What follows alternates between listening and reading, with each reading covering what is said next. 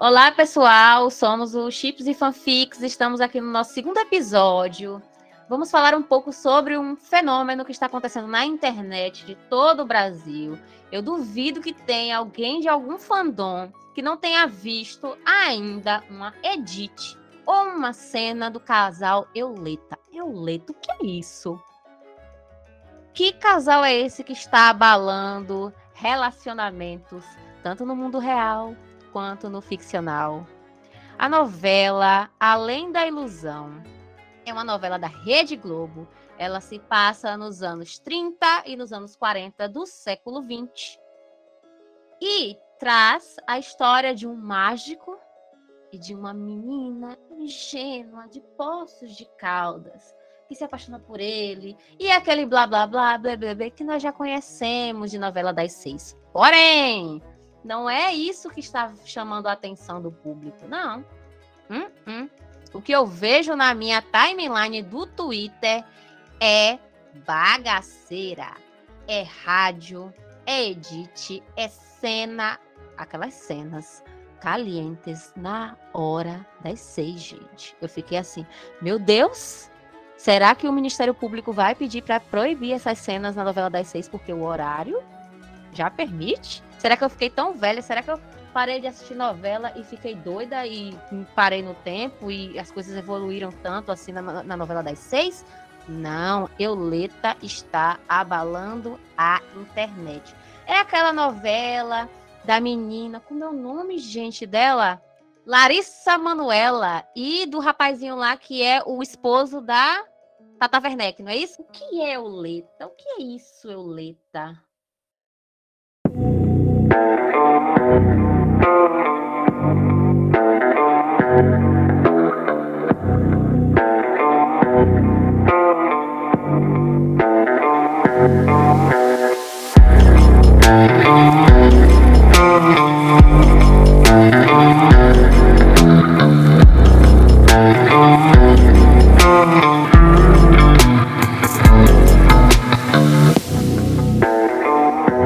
E Fanfics, podcast das fanfiqueiras.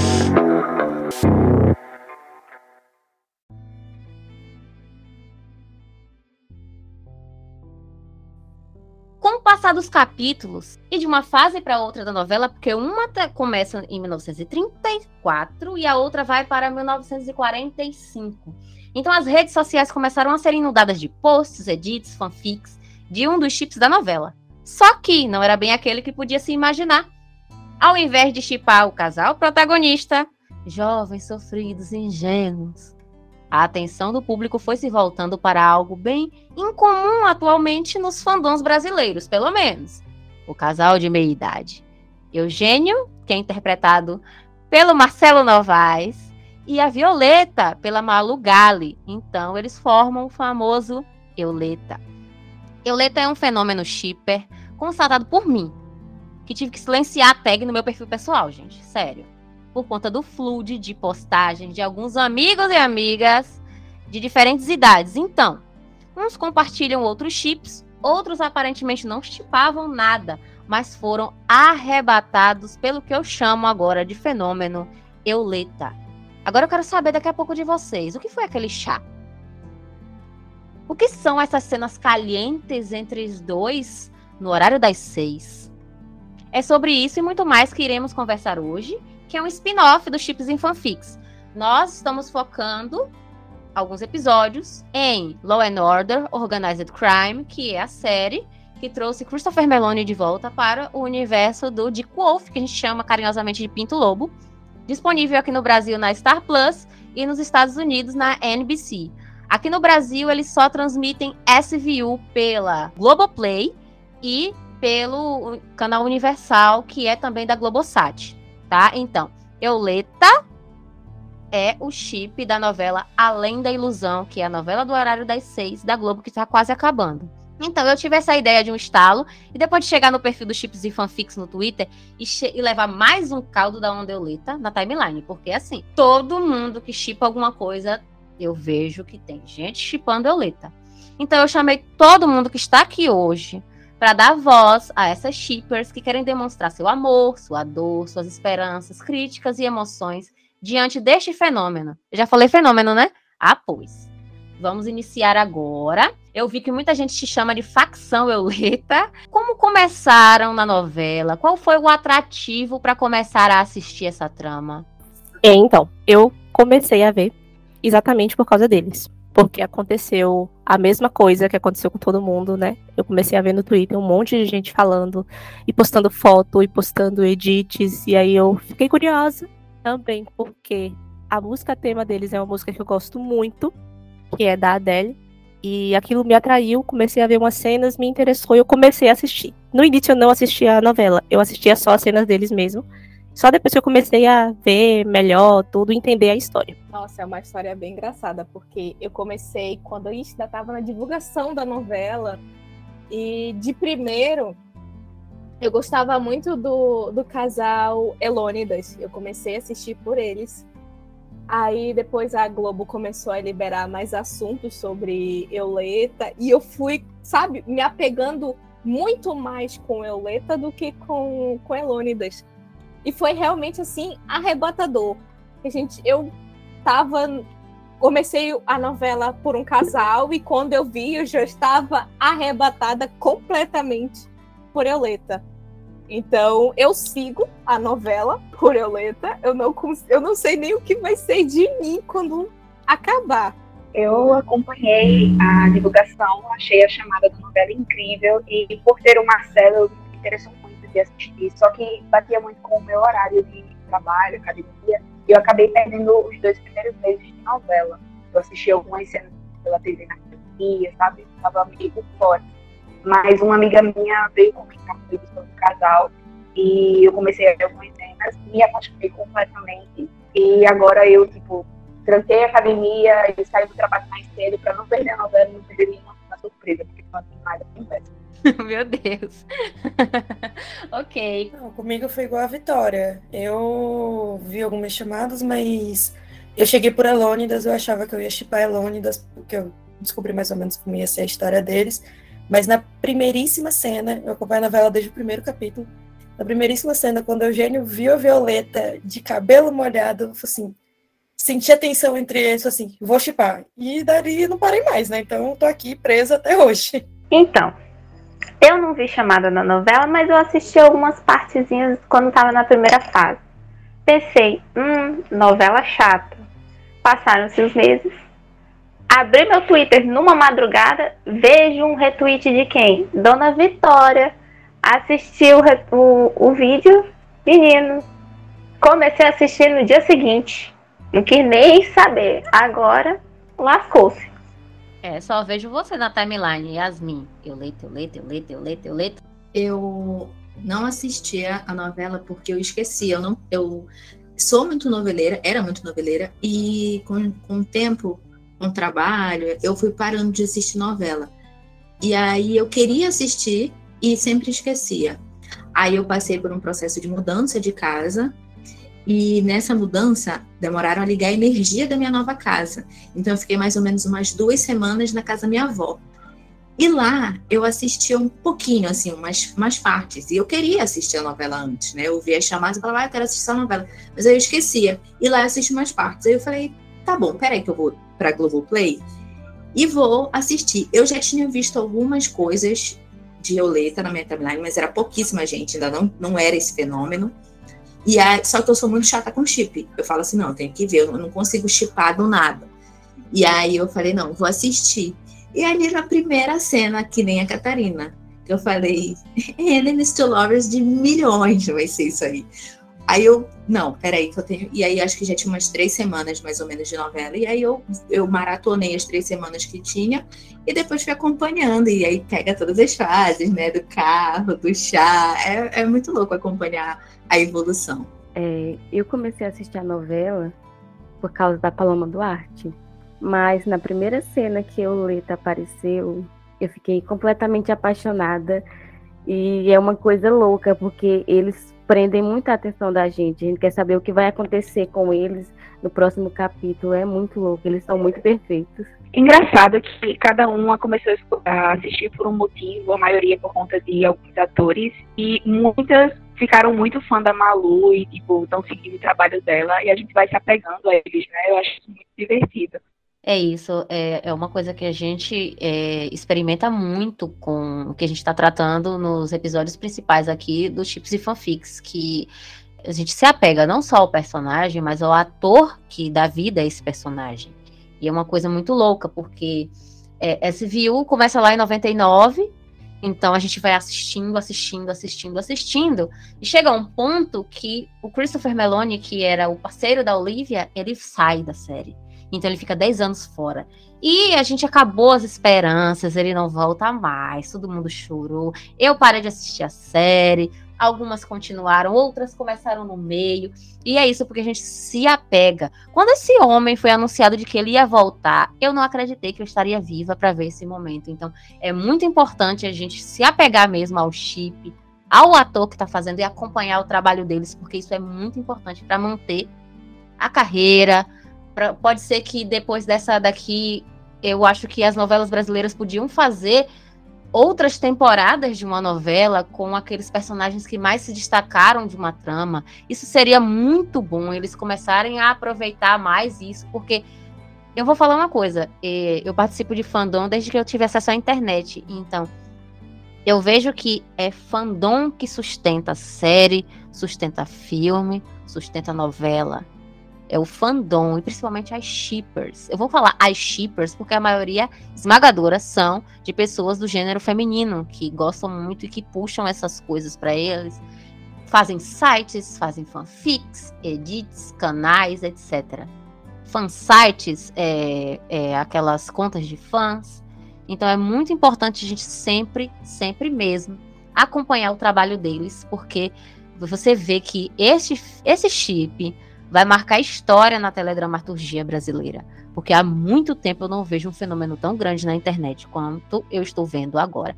Eu vejo muito mais do que, às vezes, Pantanal. Bom, é, eu comecei a ver a novela pela Malu, porque sou bastante fã dela desde 2017, na Malhação.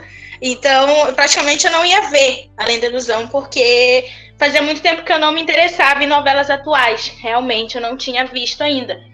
Eu tava vendo mais as antigas, e então eu tinha parado de ver. E aí a minha mãe falou, né, que ia começar essa. E aí eu, ah, vou ver, beleza. Não gostei muito dos principais, dos atores principais. E aí, mas eu disse que ia ver. Vi que a Malu tava no elenco, então comecei a ver. A primeira cena dela eu enlouqueci. Quando ela entrou no do aniversário da Elisa, enlouqueci total. E quando foi a cena dela conhecendo o Eugênio, Aí doidei de vez e não teve mais jeito. eu me arrependi, deveria ter desligado a TV, porque hoje acho que eu estou um pouco fora do normal, brincadeira. Mas assim, é, é, é top demais. É, foi uma novela que. É uma novela que me apaixona. Eu digo que seis horas é o momento que eu espero para começar. E quando tem eles é algo muito muito surreal, assim, acho que é muito bacana, como tu falou, essa questão da parceria que faz sucesso, né? Infelizmente não tem essa visão de aproveitar as parcerias que já fizeram sucesso outras novelas, mas deveria, porque chama uma atenção, tu vê um, um companheirismo, tu vê um, uma parceria que brilha, sabe? Algo que chama a tua atenção. E eu leio até isso. O Marcelo e a Malu são um encaixe perfeito. E acho que devia ser mais aproveitado. Então foi é Foi assim que é começou. É a questão da química que eu sinto falta nas tramas brasileiras atuais. Eu sinto falta da química dos atores quando eles entram em cena assim, aquele casal, quando os dois entram em cena, aquela coisa que você meu Deus do céu, aquela coisa que você treme, que você fica sem fôlego, o coração fica acelerado, o que é que vai acontecer, o que é que vai acontecer, será que vai, será que não vai? E a gente sabe que tem aqueles desencontros, e tem briga, e tem confusão, aí tem alguém que bagunça o chip, mas eu sentia muita falta disso. Até em série, série americana mesmo. A questão do teste de cena, testar, não é só escolher o bonitinho, que é influência, o que tem um fandom muito legal atrás. Não, é testar a química das duas pessoas para ver se funciona. Porque não é todo ator que tem química com uma pedra, como alguns atores têm. Irandir mesmo, que faz o papel de João Lucas, José Lucas de Nada, eu acho que no, na Pantanal. Aquele homem tem, tem, ele tem química com o universo. Se ele olhar assim para a câmera, ele está ali tendo química com a, com a câmera. Então eu acho que isso é muito importante. Quem faz o teste de elenco, diretor de elenco, tem que perceber isso. Não só olhar para a beleza padrão das pessoas ou o que eles acham que vai chamar a atenção. Não, sai do padrão.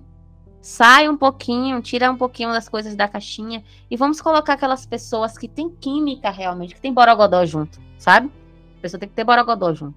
Polêmica. O que, é que vocês acharam do plot principal? Encaixando a Euleta também, tá? Pra ninguém brigar. No começo eu fiquei um confusa, é, justamente por não acompanhar diariamente, eu via só algumas cenas de relance, eu ficava mas o mágico é apaixonado pela irmã, que é a Larissa Manoela, e ela morre, aí a menina envelhece, mas é a Larissa Manoela também. E eu fiquei muito, muito confusa. Mas quando eu, eu comecei a assistir do início, eu fui identificando algumas coisas, mas não me atraiu como Euleta me atraiu. Não chamou tanto a minha atenção como Euleta.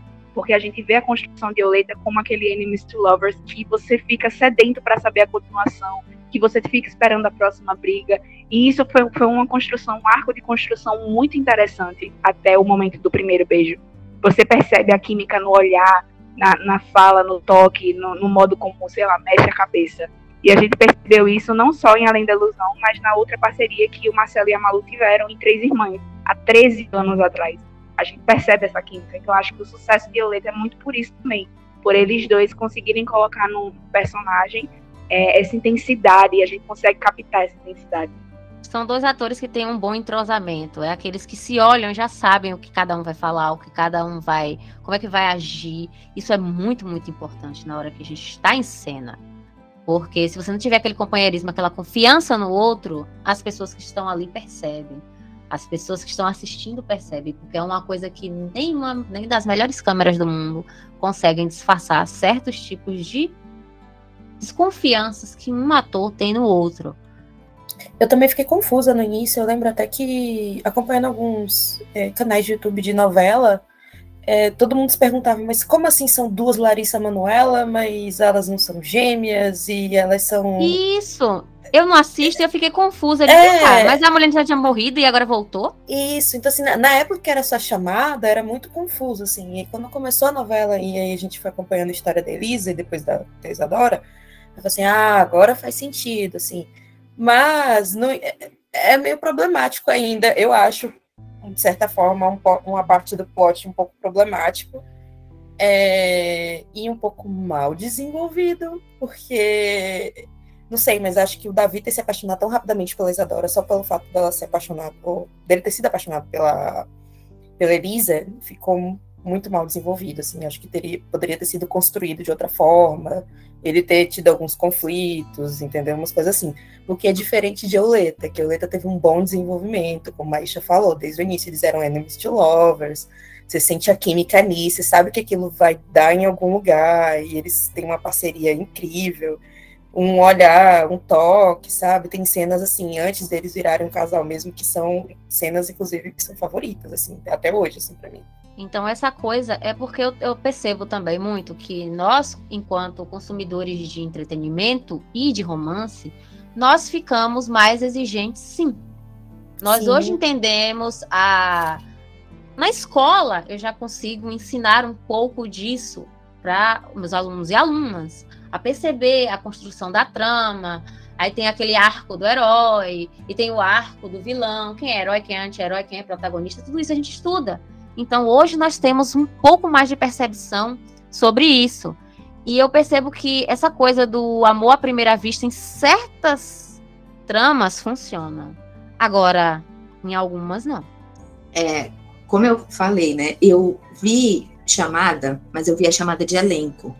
Então eu sabia quem ia estar, por isso que eu me interessei em assistir a novela e depois esqueci, né? Mas eu não sabia de nada da trama. Eu não sabia que iam ser duas Larissa de Manoel. Eu achava que, que eram irmãs gêmeas, na verdade. Mas eu não sabia que uma ia morrer, que a outra ia ficar. Eu não sabia de nada. E eu não, e por incrível que pareça, quando eu comecei a assistir, eu não achei problemático.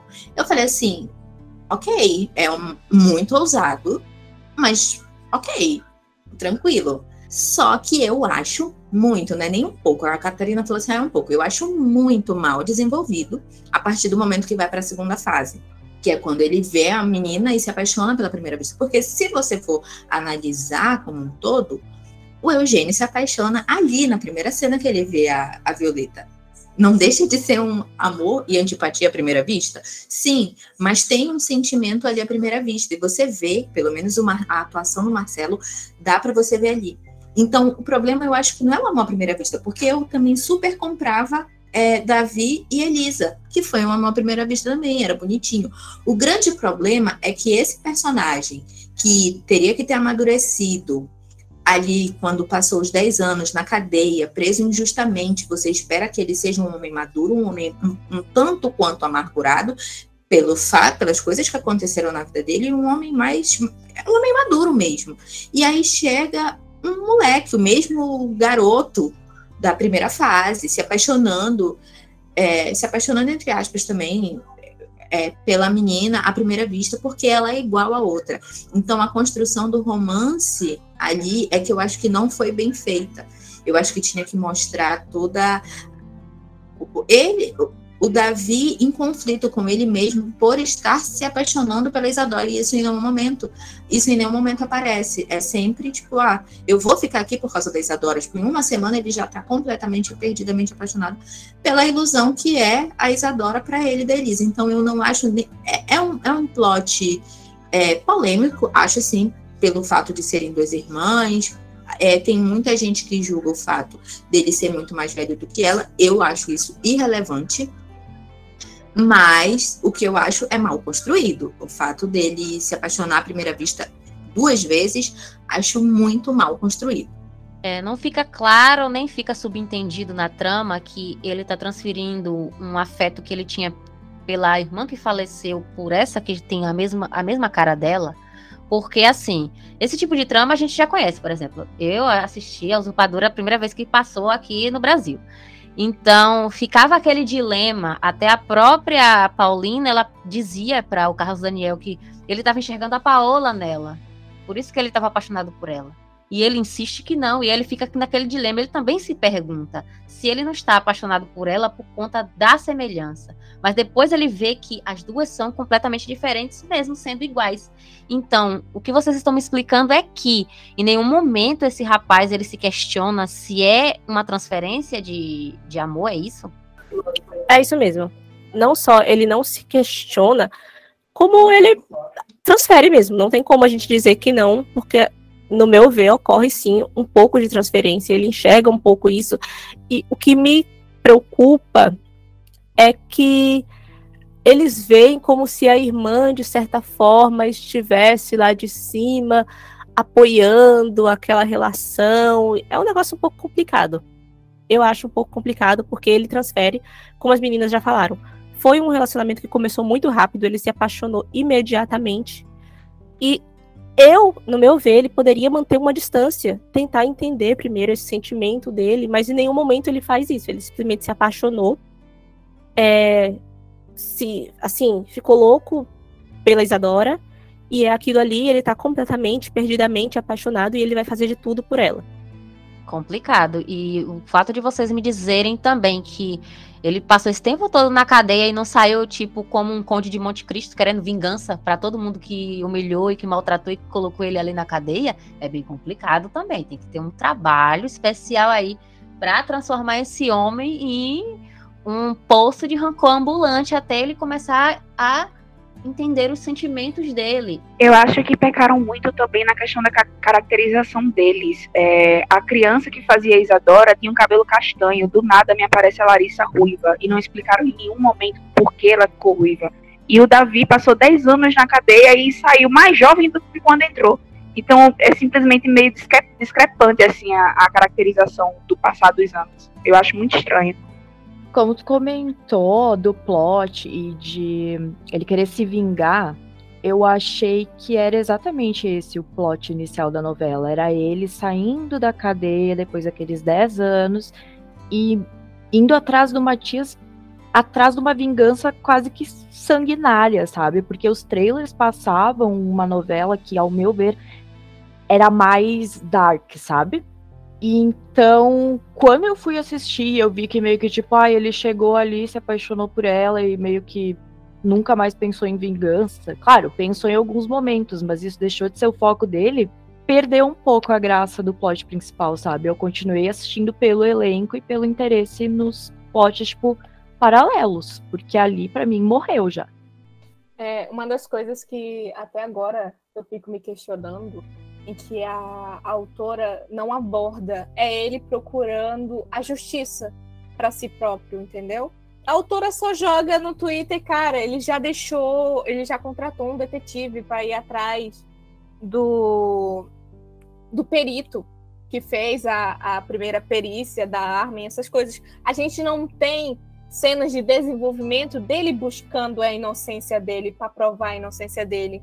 É uma coisa assim que ela vai deixar para mocinha, entendeu? Fazer isso. A mocinha ajudar o, o protagonista, o, o par romântico, para para ajudar na hora de desvendar todo não é todo o mistério, e sim a verdade, sabe, sobre a inocência dele. Eu acho que ele deveria, por si só, estar tá procurando isso, não tá indo atrás de, como é que se diz, de provocar entre aspas o rival, entre aspas não, na verdade o rival dele, que no caso é o, o Joaquim, o algoz do do Davi. Então, eu acho que tem muitos furos na nessa trama. E ela deixa assim um espaço que bem aberto essas lacunas que ela deveria preencher com o Davi procura eu acho que eu iria aceitar mais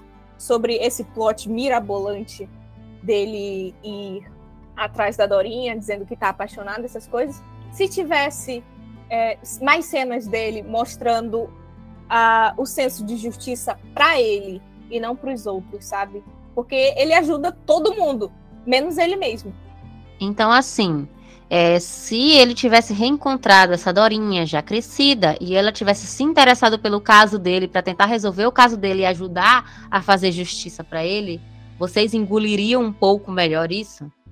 Eu acho que sim, eu acho que é que nem a Vitória falou, tem um grande furo nessa história.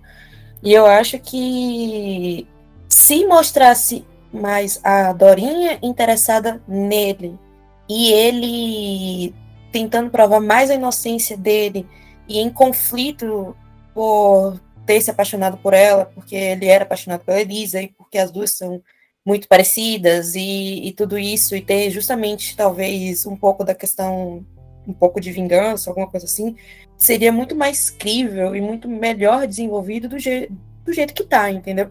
Porque nunca que o Davi tenta provar a inocência. Agora que ele vai. Que ele lembrou de repente que ele precisa provar a própria inocência. Entendeu? Sim. Já tô pensando, eu tô pensando aqui em vários, vários plots aqui, se ele fingisse que estava apaixonado por ela para poder ficar mais perto ali do assassino da Elisa, para pegar alguma coisa e depois ele acabar se apaixonando de verdade pela menina, será que não funcionaria também, meu Deus? Ah, seria muito mais interessante, com certeza. Gente, vamos escrever fanfic. Essa fanfic eu quero ler. Então, gente, vocês já me explicaram como é que essa trama se desenvolve da primeira para a segunda fase. Vamos lá, lembrando. Matias é casado com a Violeta e eles dois são pais da Elisa e da Isadora. O Joaquim já estava na trama anteriormente ou ele só aparece agora para poder bagunçar o chip com a Dorinha? Ele já estava na primeira fase, com obviamente outro ator, mas ele já estava na primeira fase. E logo que a Elisa morre, elas se mudam para Campos e lá a Dorinha conhece o Joaquim. E a Úrsula tem todo um plano louco de, de fazer o filho se apaixonar e se aproximar da, da Dorinha para obter vantagem, sabe? E acaba que o, o Joaquim acaba realmente gostando da menina e acaba salvando a, a Dorinha na primeira fase de um afogamento. Então, aí também é um plot meio que aceitável, sabe? Mas, uhum. por um outro lado, eu, aqui ninguém tá julgando a idade, mas é um pouco difícil de engolir, porque nesse tempo a Dorinha tinha oito anos, sabe? Se eu não me engano, era oito, correto? Alguém pode. Era oito. Eu acho que sim. Ele tinha 15. Pois é, e ele, ele é. E ele já era bem mais velho, então é, é um pouco.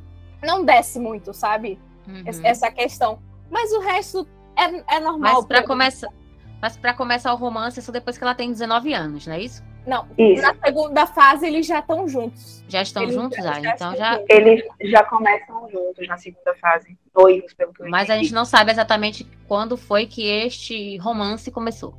Não. Mas ela disse que eles já eram bastante amigos é, com o decorrer do tempo, e depois ela pegou um, criou um afeto por ele, uma É, amizade. porque naquela. Na, porque vamos fazer o recorte de, de época, né? Naquela época, casar jovenzinha era muito aceitável, até casar jovenzinho também.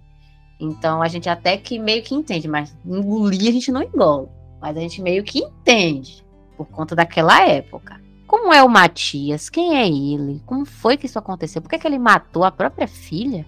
Então, o Matias, logo no, no início da novela, ele era um juiz muito poderoso. Eles eram uma família que estava em Belo Horizonte. E aí eles vão para Poços de Caldas para o Matias fazer até um tratamento, porque estava com um problema no joelho, acho que é artrose que ele tinha. E o Matias, no início, já demonstrava, assim, ser um homem conservador, não tanto cruel, assim, nas primeiras, primeiríssimas cenas, assim, não tão cruel, mas ele já tinha alguns conflitos ali. Tem uma cena que ele tá com a Elisa e aí a Violeta fala que ela vai criar a Elisa e a Isadora com ideais feministas e que ela quer que as mulheres possam votar, porque até então na época as mulheres não podiam votar. E aí o Matias discorda, essas coisas assim. Só que desde o início o Matias é muito controlador, muito controlador, muito conservador. Ele percebe que Elisa se apaixonou pelo Davi, ele não gosta, ele não aprova. E é nessa que ele tenta controlar tanto a vida da Elisa que ele mata a Elisa sem querer. Ele vai matar o, o Davi, porque ele não aceita o romance dos dois. Ele flagra a Elisa e o Davi na cama. E na época o Davi fala que queria se casar, mas o Matias é um homem muito preconceituoso. Ele acha que o, o fato do Davi ser um mágico não é um status suficiente para casar com a Elisa. E ele tem uma coisa assim, até meio patológica com a Elisa, sabe? Que ele não tem com a Isadora. Ele só tem isso com a, a Elisa. É uma a- obsessão, né? Uma uma coisa estranha. Isso, é uma obsessão com, com a Elisa, assim, é uma coisa muito, muito estranha, assim, ele tem uma coisa muito forte com ela. E aí ele não deixa a Elisa se casar com o Davi, nem nada. E aí é quando ele arma um plano, ele primeiro oferece dinheiro pro Davi, e depois o Davi, o Davi recusa. E aí ele leva, ele já vai com a arma justamente para tentar matar o Davi. Só que, como falei, ele tem problema no joelho, tem artrose. Então ele erra o tiro, porque dá um problema no joelho, e aí acerta Elisa e ele mata a própria filha. E é quando ele surta, porque deu culpa nele, ele matou a própria filha. E aí, só que na hora que tudo isso acontece, a primeira reação dele, depois do deses- pouco de desespero, é encobrir o próprio crime. Ele na mesma Ah, hora. Então ele teve, ele, ele teve estopim desse problema psicológico dele, mas isso não impediu ele de perceber que ele tinha feito uma coisa errada e Não. esconder o próprio crime. Não, porque o surto dele foi depois. Porque assim, ele, ele cometeu crime, então primeiro ele vai e ele. é, ele. No dia seguinte, depois que o Davi é preso, ele já começa a alterar as evidências, já faz o Davi ser preso, já faz todo um esquema com o juiz, que é amigo dele, entendeu? Já ameaça o perito, já faz um monte de coisa assim. Ele começa a surtar depois, aos poucos. E aí o surto de vez vem no julgamento. ele não surta logo, no- logo que ele mata a Elisa. Começa a ter depois, um- ele primeiro começa a ver a Elisa pela culpa, depois que ele arma tudo e ele arma, o Davi já é preso, ele, ele tá totalmente lúcido ali quando ele faz tudo contra o Davi. Ele tá totalmente lúcido. E aí depois o Davi já está preso, o Davi já tá, aí ele começa a ver a Elisa. É, tanto que a Violeta já tá lá com ele quando ele começa a ver, né? E aí o principal surto é no dia do julgamento, que é quando é carnaval, e ele vê os bate-bolas lá, que se tornam os demônios dele.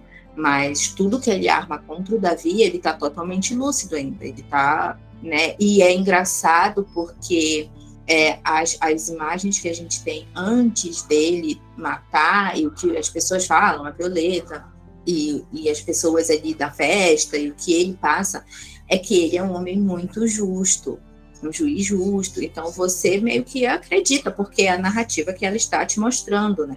A autora está uhum. te mostrando que ele é uma pessoa justa, um juiz, apesar de ser controlador, apesar de ser machista, é, apesar de ser um pouquinho abusivo ali, naquela, naquela é, a época, é 1940. Ele aplica as leis de acordo com o que ela, elas são. É, e aplica, parece que ele é justo, você vê que ele é justo. E aí, aí quando ele quando ele mata a Elisa, aí parece que ele é, surta, mas não no sentido da loucura, né? Que ele fala, eu preciso me safar. E aí ele aí mostra quem ele é mesmo. Será que ele é tão justo assim? Será que ele era justo ou era só uma fachada? Será que ele já fez isso? Aí você se pergunta. E isso ela nunca esclarece se ele era justo, justo, ou se ele não era justo e a, Violeta não conhece ele mesmo e ninguém na sociedade conhece ele mesmo. Mas Porque, assim, ele não tá doido. Nós vemos muitos casos, muitos casos de, de é, aniquiladores de família e tal.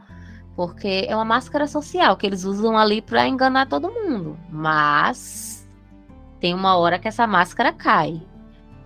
É, eu sei que a pergunta é sobre um, o personagem, mas eu gostaria de ressaltar aqui a atuação do ator, porque eu estava revendo algumas cenas da novela da primeira e da segunda fase, e o Calone ele tem três formas de agir como Matias, na verdade quatro, né?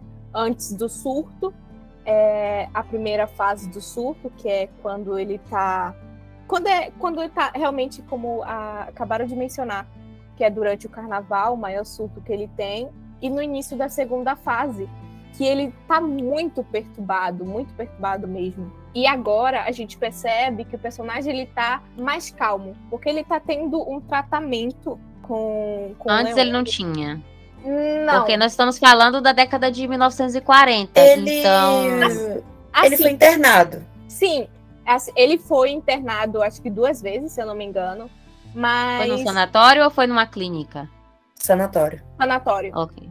A Violeta nunca quis que ele fosse para um sanatório, porque as condições naquela época, o tratamento eram com choques, essas ah, coisas. Ah, não, sim, eram, não eram dignos e humanos, né? Naquela época, o tratamento. Em algumas clínicas, hoje em dia, ainda, ainda continuam assim.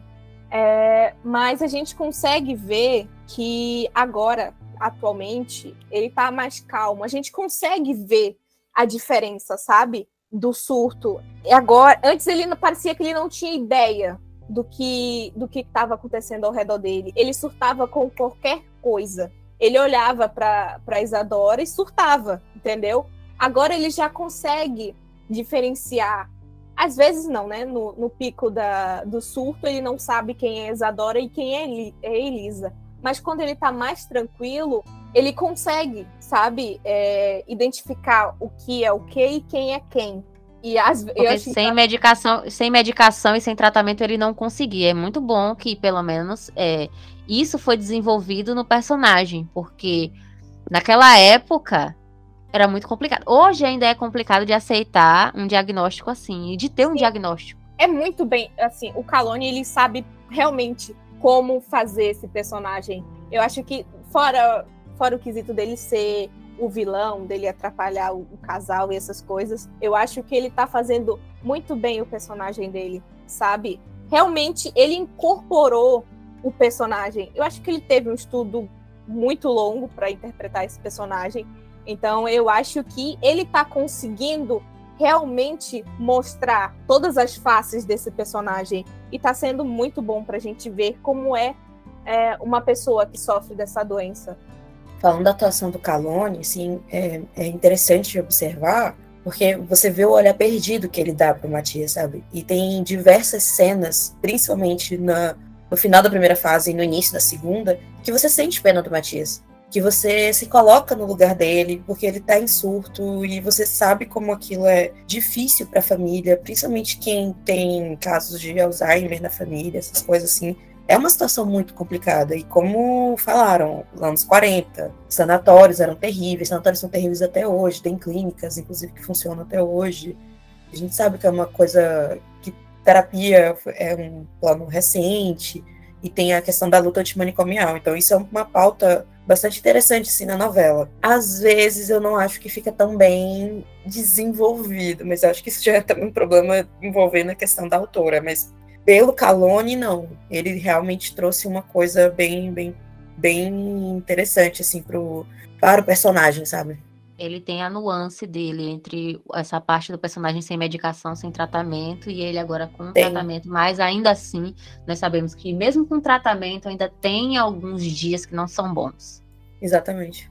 Eu acho que a interpretação do Calone também, principalmente para quem assiste a novela prestando muita atenção, é que tu consegue imaginar qual que vai ser a próxima ação dele de acordo com o comportamento porque ele deixa muito claro, por exemplo, todas as voltas dele do sanatório, ele tá. É como se ele estivesse em choque. Ele não fala direito, ele tá com a voz, tipo, bem afetada, bem baixinha. Então, tipo, tu, tu vai vendo. E antes dele surtar, normalmente ele já tá assim. Tu sente uma ansiedade no personagem. E então, eu acredito, a Catarina falou de do texto e tudo mais. Eu acho que se fosse um outro ator, não seria tão bom assistir o Matias, porque talvez ele não conseguisse passar a mesma emoção, a mesma coisa que o Calone consegue passar. É absurdo, é absurdo. É, na verdade, eu acho que é só para complementar o que todo mundo já falou a respeito da interpretação do Calone, é, que é o trabalho do ator mesmo. É a questão de não precisar, às vezes, nem de grandes cenas. Ele precisa de pequenos detalhes para a gente ter a noção do que está vindo. Então, é como se você conseguisse pegar o Matias da primeira fase até a questão corporal dele. É completamente diferente. Então, eu, eu concordo com o que a Catarina falou, com o que a Raíssa falou, de que isso vai além do texto, sabe? É questão de sentir e de tentar ao máximo passar a verdade do personagem além do texto. Talvez o Matias, como a Raíssa disse, se fosse um outro ator, a gente não conseguiria enxergar ele da maneira como a gente enxerga. Mesmo ele sendo um vilão, a gente tendo raiva do que ele faz, mas a gente não consegue deixar de, quase que em todas as cenas dele, elogiar o Calone, sabe? Era mais isso mesmo que eu queria pontuar. Agora, um comentário mais voltado pro, pro personagem, que como eu falei que a gente conseguia ver as três fases do surto dele. Ele não é totalmente louco. É, na verdade, não sei se é a palavra certa. Não sei. Desculpem se eu usei a, a usei a expressão errada. Mas a gente consegue ver agora que o Matias ele tem mais momentos lúcidos. Na verdade, eu comecei a perceber isso quando ele viu o beijo entre a Violeta e o, e o Eugênio na casa, no qual ele, logo depois de ter visto, ele fingiu que não lembrava da, do ocorrido, de ter visto a cena, e logo depois ele sequestrar a Violeta e mostrar realmente a face de que ele realmente lembrava. E também outro momento em que a gente percebe isso é quando ele confessa para o Leônidas que ele sabe onde está a filha da Heloísa, sabe quem é, mas diz que não vai dizer. Então, esse também são cenas que mostram que ele não é totalmente perdido é, no mundo em que ele no mundo em que ele está vivendo, sabe? Porque então ele, ele tem momentos de lucidez, Sim, mas mesmo gente... assim ele ainda dissimula muita coisa. Sim, a gente percebe que ele realmente tem momentos em que ele tá no surto dele, onde ele acha que ele conversa com Deus, que a gente percebeu que ele achava em que, em que ele incorporou o antigo Matias antes do surto, antes da morte, que ele era juiz. E assim como muita gente considera Deus como um juiz, ele também voltou a se sentir o juiz. Então, naquela cena do sequestro da Violeta, dele falando que ele era o juiz e que ele estava fazendo um julgamento ali, que Deus estava ali vendo aquele julgamento, a gente percebeu que ele estava em surto e ao mesmo tempo ele estava lúcido. Então era como se houvesse uma guerra dentro dele para saber qual era o lado que iria permanecer ali. Eu achei uma coisa muito interessante nisso. Não só uma coisa é que para mim começou a ficar muito mais perceptível esses momentos de lucidez dele desde que ele voltou a primeira vez do sanatório, mas principalmente naquela cena que é tipo, ela é muito rapidinha, que é quando ele tenta proibir a Violeta de trabalhar na tecelagem E quando a polícia vai parar a empresa, ele olha para Olivia e ele fica encarando ela e tá tipo uma movimentação ao redor. E só ele e a Olivia percebem aquele momento. Então ali já começa a mostrar tipo que ele se faz um pouco, sabe? Ele tá muito ligado em determinadas coisas. Não é à toa, né, que foi falado de quando ele dá a facada no Eugênio. Ali foi um lapso também que ele teve, porque foi muito rápido. Ele fica em choque, mas bem rapidinho, quando ele se toca, ele já vai e age. Então, este problema mental dele ainda, ele ainda tem alguns momentos de controle e outros momentos de total descontrole. É, quando ele tá lúcido, fica bem claro que ele sabe o que tá fazendo. Pronto, para quem tá assistindo, fica claro isso na tela. É, exatamente, nesse mesmo dia que a Raíssa comentou, eu também. Foi nesse dia que eu percebi que ele é muito mais lúcido do que a novela, assim, deixa uma mensagem muito clara. Por quê? Ele chama o Eugênio de ladrão de esposas o tempo inteiro. Como que ele sabe isso? Ele percebeu algum, alguma tensão ali entre a Violeta e ele em algum momento que fez ele reproduzir essa fala sem parar, porque ele ficou muito tempo chamando ele de ladrão de esposas. Ah, Até então ele, ele sentiu o chifre antes de chegar. O Exatamente. chegando ele, ele, ele já, ele já sentiu o clima entre os dois. captou. Uhum. E alguém que é doente mental e que não tem consciência de nada não conseguiria reparar isso. Exatamente. Mas às vezes hora- consegue. Mas o problema é, às vezes consegue. É porque eu acho que o que o Leônidas bate na tecla a novela inteira e que a gente achava até cansativo, porque a gente achava que não servia pra nada, é que o tratamento dele era um tratamento humanizado. Então eu acho que sim, que o tratamento do Leônidas com o Matias ajuda o Matias a ter muito mais momentos de lucidez do que a novela deixa claro. Quando a gente percebe que ele fica chamando o Eugênio de ladrão de esposas. Quando ele viu a Olivia na fábrica, ele reconheceu ela como a filha dele. E outras coisas que ele demonstra, assim, em, pequenos, em pequenas ações, só mostra que ele, na verdade, tem. Hoje em dia, ele é uma pessoa descontrolada, mas ele não é louco totalmente. Ele sabe o que ele tá fazendo, e, na maioria das vezes, mas ele se descontrola sempre. E eu acho que isso é um gancho é, que tem a ver com a personalidade dele no início. Ele era uma pessoa muito controladora no início, esse sentimento de posse, mais a loucura, transformou ele no que ele é hoje. Mas assim, isso não quer dizer que ele deixou a pessoa que ele era totalmente de lado. Não. Na verdade, ele hoje demonstra sim que ele ainda tem um pouco do que ele era. E hoje ele se comporta de uma maneira diferente ainda por causa do problema mental. Mas que a gente não pode ficar só é, deixando ele dentro dessa roupa de pessoa louca ou de pessoa que ficou louca, enfim. Que ele não tem responsabilidade sobre os atos dele, porque ele tem sim. E ele demonstra isso Porque várias vezes. Esse- essa, essa questão de loucura é o termo que eles utilizam na novela? É, assim, eles, eles falam loucura. A já vi a Violeta falando loucura e tal. O Leônidas também fala um pouco, porque ele quase se formou em medicina, né? Mas o Leônidas sempre tenta partir é, do pressuposto de que ele não pode ser tratado num sanatório. Ele teria que ter um tratamento mais humanizado para ele ter uma qualidade de vida. E isso ele realmente consegue, assim. Ele tem os momentos de extrema agressividade ou de loucura mesmo, mas com o, o Matias que ficou louco versus o Matias que aparece hoje, eles realmente são pessoas diferentes. O de hoje Então, Tem muito a- o, mais trata- noção. o tratamento e até a. Ah, vamos chamar de terapia que ele faz com o Leônidas, não é isso? Uhum. É, o Leônidas era, até semana passada, era o cara que era meio que o enfermeiro dele, né? Que ficava Ok. com ele o tempo inteiro. Mas eu acho que terapia ocupacional, isso. Eu, ele, fazia, ele faz terapia ocupacional, ele desenha, ele pinta.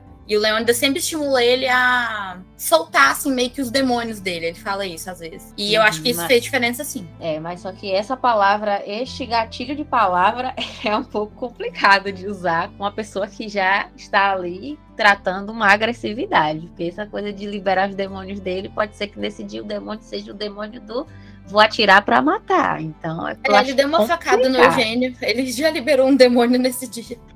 Ah, então, ok. Ele sequestrou Então- a Violeta, né?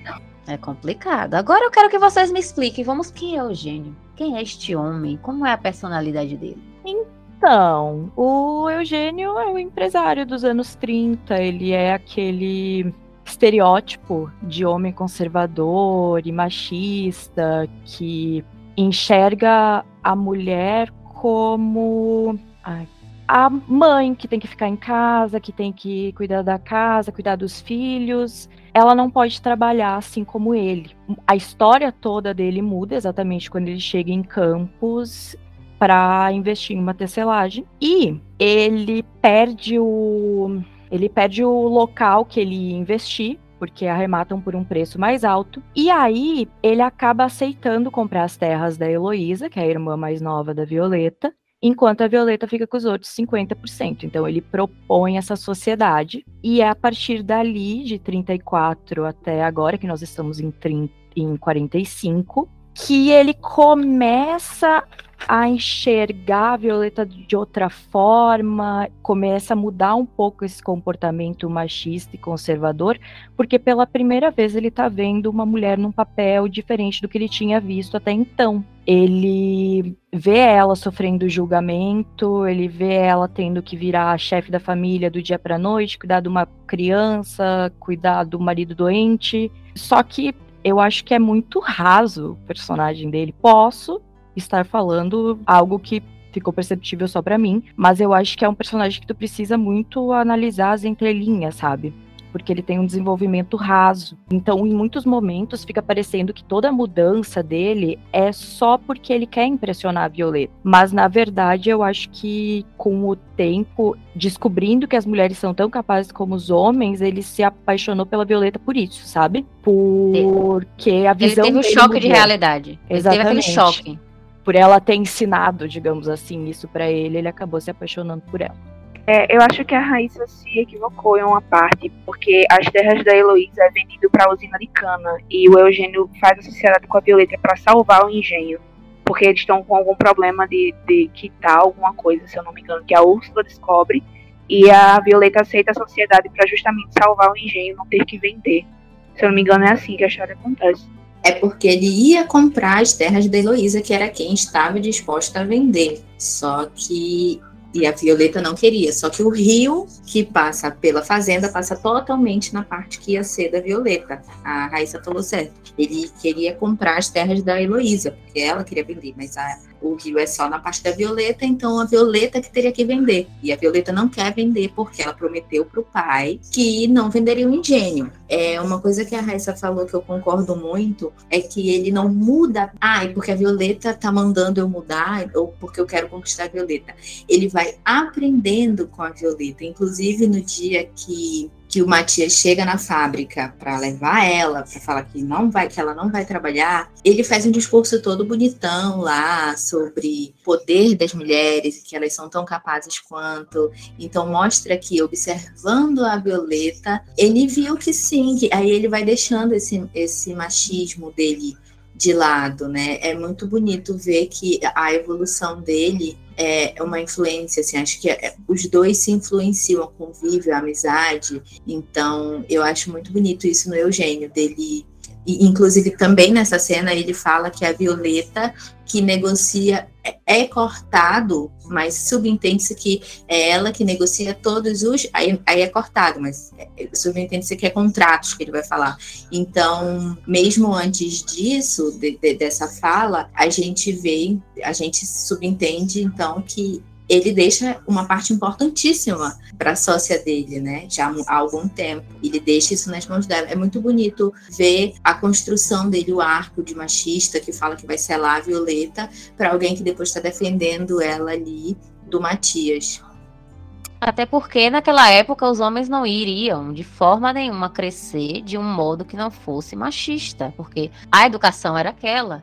Então, para ele perceber, tem que ter alguém para ensinar. Então, é muito importante esse arco de desenvolvimento dele, mesmo que seja só para impressioná-la ou porque ele começou a conviver com ela. Todo mundo tem que começar de alguma de alguma parte. Então, é muito importante que ele tenha começado também. É, uma das coisas que eu acho mais interessante no Eugênio, até pegando o gancho no que a Raíssa falou, a questão de que no começo, se você for analisar bem, ele é um personagem que tem um desenvolvimento muito raso. Ele é taxado como machista Ele tem falas no começo que deixam isso bem claro. Eu acho que talvez até tá nisso porque que Euleta fez tanto sucesso e ainda tá fazendo. Porque não surgiu do nada. É muito mais cômodo, é muito mais fácil você acreditar que o Eugênio mudou porque ele se apaixonou pela Violeta e ponto. Não.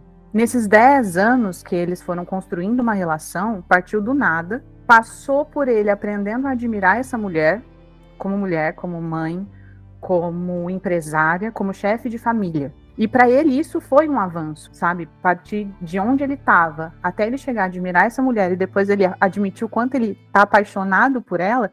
E a paixão dele não veio do nada também. Então, eu acho que isso faz do Eugênio, mesmo com o desenvolvimento raso, sabe? Que ele tem, um personagem que teve um, um crescimento enorme desde o começo da novela. E aí, às vezes, as pessoas podem até entender que esse crescimento dele veio simplesmente porque ele se apaixonou pela Violeta. Não estou desmerecendo, dizendo que o amor, enfim. Mas eu acho que é muito mais profundo, sabe? É muito mais é, bonito de ver de onde veio essa admiração até ela se transformar em amor. Era só isso que eu queria complementar no que a Raíssa disse mesmo. Agora, quem é essa Violeta? Vocês já me disseram um pouco sobre como ela é, mas do início, desde o início, qual é a personalidade dela? O que é que mais chama a atenção nela, além dela ser essa mulher forte, que tomou as rédeas da família depois que o marido começou a apresentar esses problemas psicológicos? Quem é ela? Bom, a Violeta é aquela. É uma mulher feminista, né? Na, naquela época, acho que estava ainda na primeira onda do feminismo, tô confusa agora em relação a essa data. Eu mas... acho que é sim, a primeira onda. É a primeira onda ainda, né? Isso. Aí, isso, já tinha passado o sufragismo e vem a primeira onda. E aí ela tem ideais feministas, ela é uma mulher moderna, à frente do seu tempo, e ela tem duas filhas. E ela cria essas duas filhas com ideais semelhantes, tanto que na primeira fase a Elisa fala que é a favor do voto feminino, elas estão lutando por isso. E a, a Violeta, do nada, ela perde tudo. No mesmo dia ela perdeu filha, no mesmo dia ela perdeu pai, ela não conseguiu ter tempo de lidar com o próprio luto, porque foram muitas perdas uma em cima da outra, e ao mesmo tempo que uma perda foi em cima da outra, ela descobriu que a família inteira estava endividada, o marido tinha surtado, e aí agora ela que teria que tomar as rédeas e salvar a família da falência e sustentar a própria família, porque o marido foi considerado inválido. Então, ela vira essa personagem forte, o que a gente considera aquela personagem feminina forte. Só que ao mesmo tempo a Violeta é muito vulnerável, ela esconde muito essa vulnerabilidade. Ela, em diversos momentos, ela não se importa consigo mesma, mas ela se importa muito com quem tá ao redor dela, entendeu? Dá para perceber isso assim em cenas é, como a do, do sequestro, por exemplo. Ela se anula,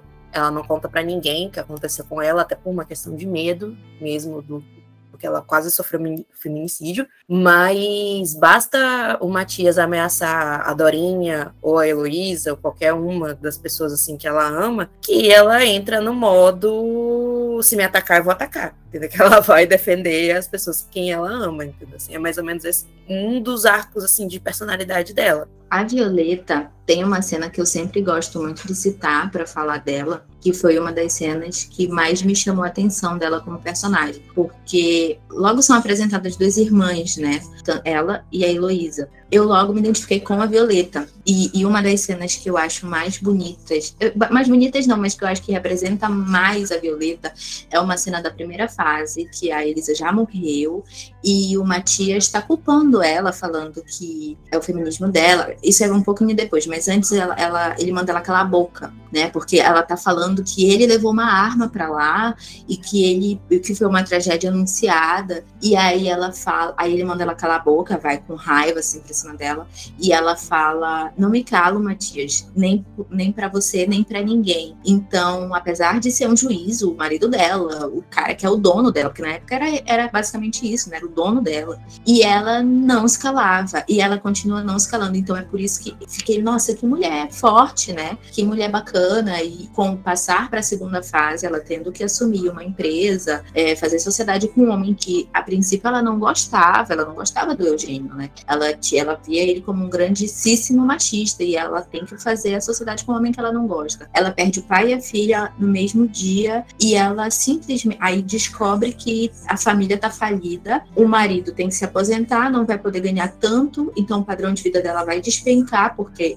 ele tem que ser internado. E aí ela fala: Bom, e agora? O que, que eu vou fazer? Ela poderia, tipo, se esconder e chorar e continuar chorando e falar: É isso aí, minha vida acabou. E ela fala: Não, tem uma saída e vamos seguir adiante. Eu até brinco que é uma peça que, infelizmente, a gente não pode ver tanto o luto da Violeta, a gente não pode ver tanto a dor da Violeta, que é uma, eu acho a personagem mais sofrida da novela, eu acho que é a Violeta, e a gente não pode ver tanto, porque tudo que acontece com a Violeta, ela só fala assim, tem umas duas ou três cenas que ela, é, mas nós temos que seguir em frente. E eu brinco que eu falo assim, gente, ela segue tanto em frente, onde que essa mulher vai parar? Uma hora ela vai chegar no fim da estrada, porque ela tem que seguir em frente. A Violeta é uma mulher muito forte, que tem que assumir muitas responsabilidades que a grandíssima maioria das mulheres não, tem, não tinha que assumir naquela época, e ainda com o peso de uma perda que eu acho que, eu não sei se tem alguma mãe aqui, mas que eu acho que a maioria de nós não entende e nunca vai querer entender, que é a perda de uma filha, né? Ela viveu 18 anos com aquela filha e ela perdeu aquela filha e ela não sabe da missão à metade ainda. Então ainda vem mais sofrimento. É, é uma personagem muito.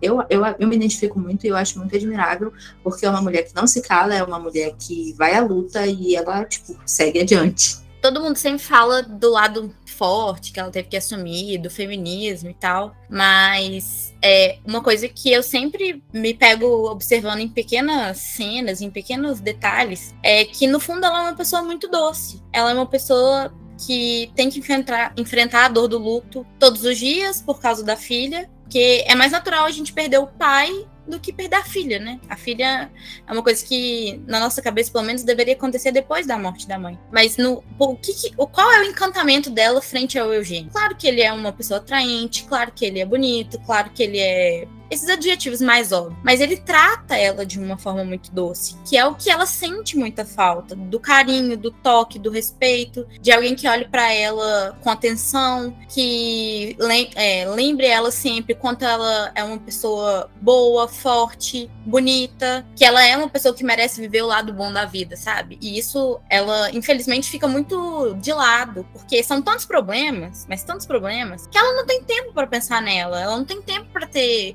viver uma vida conjugal de fato, ainda, ainda mais com o marido louco, né? Mas assim, é, o Eugênio toca exatamente no ponto que a Violeta mais sente falta, que é o romantismo, que é o amor, que é, é, segurança. Por isso que eu acho que eles dão tão certo, sabe? Tipo assim, ele aprendeu muita coisa com ela, igual as meninas já falaram, da evolução do Eugênio como pessoa. Ele resgata nela uma coisa que ela sente falta há muitos anos, porque depois que a filha dela morreu e o marido ficou louco, ela praticamente teve uma vida caótica. Então, quando o Eugênio chegou e começou a mostrar que nem tudo é daquela forma, mexeu muito com ela e trouxe à tona de novo o romantismo e a pureza que ela demonstra diversas vezes quando tá junto dele. Então, é, ela começa a reaprender que ela não tem que anular nenhuma parte dela para ser considerada uma mulher forte. Porque Isso. muitas vezes, quando nós entramos nos movimentos, todo mundo começa a falar assim: seja forte, seja uma mulher batalhadora, seja aquela que mete os peitos, que faz isso, faz aquilo. Mas acaba nem percebendo que está anulando certas partes que são suas como ser humano, não só como mulher, mas como ser humano, todo mundo precisa de ter todos esses compartimentos que nos formam. Então, o que vocês estão me dizendo é que tem uma balança e aquela balança dela que estava pendendo apenas para um lado, que ela queria demonstrar para a sociedade que ela era mulher forte, batalhadora que segurava as pontas ali da família dela, mas que o Eugênio consegue suprir algumas das necessidades dela mais sensíveis, porque você pode ser forte, mas você pode ser doce, pode ser romântico, pode ser sonhadora, você pode ser o que você quiser. Uma coisa que eu também acho muito legal quando a gente vê a construção da Violeta, da personagem dela e da vida dela é que ela começou, ela foi uma mulher que se casou muito jovem, ela foi mãe muito jovem, Então, o que a gente esperaria, provavelmente, dessa mulher seria uma mulher mais recatada, uma mulher que assumiria aqueles papéis que foram atribuídos a ela dentro da sociedade. Uma mulher que estava ali só para cuidar das filhas, para cuidar da casa, casada com um homem poderoso que supria as necessidades da família, mas ela não se limitou a isso. Ela era uma mulher que lia, ela, ela, ela era uma mulher que estudava, ela era uma mulher que passou para as filhas sempre essa força. Ela incentivava a Elisa, ela incentiva a Isadora. Ela fala: Eu não quero que você se case cedo, eu quero que você trabalhe, eu quero que você tenha uma tempo. Exige tempo para tudo. Você tem tempo para casar, você tem tempo para construir sua família. Mas primeiro, você busca a sua felicidade. Sua felicidade não está restrita só a isso. E ao mesmo tempo, como as meninas falaram, ela também é muito romântica. Tanto que tem uma cena muito legal quando a Elisa morre, que ela fala que ela está feliz porque pelo menos antes de morrer a Elisa conseguiu encontrar o amor. é uma coisa que deixa ela feliz, de certa forma. Então eu acho muito, muito bonito e muito bom a construção e o desenvolvimento dela. Oi, gente, eu só não sou filha do Eugênio, mas o Barbosa é real. Mas eu discordo em relação a Violeta não se anular, porque ela se anula. Ela anula a si própria. Ela anula o tempo todo a felicidade dela em prol da felicidade dos outros. Desde o momento que tudo caiu nas mãos dela, ela anula a si mesma, entendeu? Tanto que tem a cena que ela conversa com a Heloísa e ela fala que é a primeira vez em anos que ela se sente mulher que é quando ela admite que ela tá apaixonada. E na conversa dela com a, a Isadora, ela fala, fala assim que, que ela é uma mulher com sonhos, desejos, porque desde que ela começou a ter o romance dela com o Eugênio, que ela meio que despertou de novo para isso, mas até então ela era uma mulher que estava vivendo para a família, mas eu digo vivendo para a família assim, de sustentar a família, sustentar o engenho, é, desenvolver a fábrica, ser sócia do engenho e aguentar todo aquele peso e toda aquela quantidade de responsabilidade sozinha nas costas entendeu? E aí depois que ela começa a lembrar um pouco de si, mas ela se anula o tempo todo, o tempo todo, tanto que eu até comentei no início que no sequestro ela não, ela não pensa em si, mas basta o Matias ameaçar a Isadora e basta o Matias ameaçar de novo a Heloísa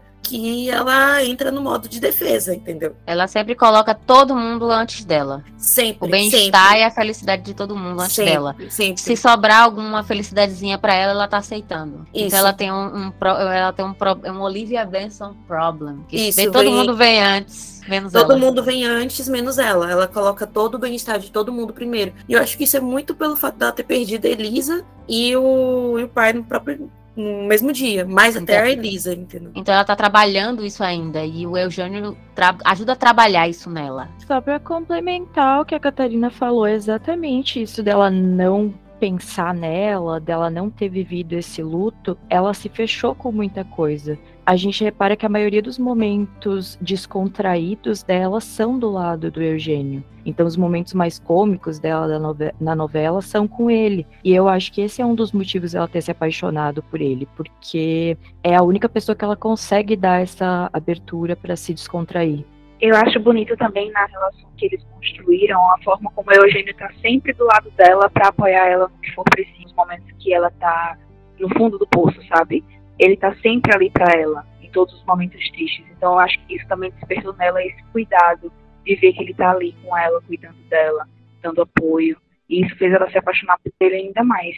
Só complementando a parte do romântica, que eu não falei, e acho que não lembro quem falou, mas alguém falou que ela é bastante romântica. É uma coisa que eu sempre falo, porque às vezes as pessoas falam, ah, ela não é tão romântica, e eu acho ela muito, muito. Ela fala para Dorinha diversas vezes se abrir ao amor. Ela é a que mais incentiva a Dorinha a se abrir ao amor, principalmente ali quando ela ainda tá pensando se ela se entrega ao amor do Davi, o que que acontece. Ela tem umas duas ou três conversas com a Dorinha que ela fala que ela precisa se abrir ao amor. É, tem a fala, tem- que essa cena é demais, que a, que a mesma pessoa que falou isso também falou da cena, que ela diz que ela fica feliz pela filha, que é a Elisa, ter conhecido o amor antes de morrer. E ela, e, e complementando o que a Catarina e a Raíssa falaram sobre ela se anular, o principal dilema dela hoje em dia é não poder viver o amor dela com Eugênio, né? Pelo, pelas convenções sociais e tal. Mas o que ela fala e o que é o primeiro impedimento, porque ela ainda tem o Matias, mas aí ela vai, ela ainda se entrega ao Eugênio, ela se permite viver um pouquinho aquilo ali. Mas quando a Dorinha descobre, aí ela se anula totalmente, porque é a filha dela, porque é a família dela, e ela coloca sempre em primeiro lugar. Então, é mais o, ela não estar vivendo o amor dela por causa da filha, e agora porque o marido quase que, que mata ela. E aí ela ficou com trauma, e aí mesmo assim ela ainda se entrega, porque ela ama muito. Então, complementando o que as meninas falaram, sobre ela se anular e sobre ela ser muito romântica. A gente está meio que esquecendo que hoje em dia o principal empecilho dela é não poder viver o amor dela com o Eugênio, principalmente porque ela se anula. Não só pelas convenções sociais daquela época, mas mais porque ela coloca a felicidade e o bem-estar de todo mundo na frente e ela fica lá, se sobrar uma coisinha para mim, eu aceito, é isso? É isso. Agora, como foi que a Euleta começou na novela? Gente, cara, acho que eu peguei a melhor, melhor pergunta, né? Bom, eles se conhecem em 1934, né? O Eugênio ele está procurando terras para montar a tecelagem e, como já falaram anteriormente, ele quer, ele tem interesse nas terras do, do Coronel Alfonso, que ainda está vivo, mas está no seu leito de morte. Então ele vai conversar com a Heloísa e a, e a Violeta, que por acaso está em Campos para visitar o pai. E durante o encontro, a gente nota que o olhar do Eugênio diferente para Violeta quando ela aparece na sala com os cabelos molhados. É, eu acho que é aí que a gente percebeu a química entre eles, sabe? Mostrou muito a atenção, a troca de a troca de olhares, sabe? E a gente não vê muita coisa, muito romance na primeira fase, né?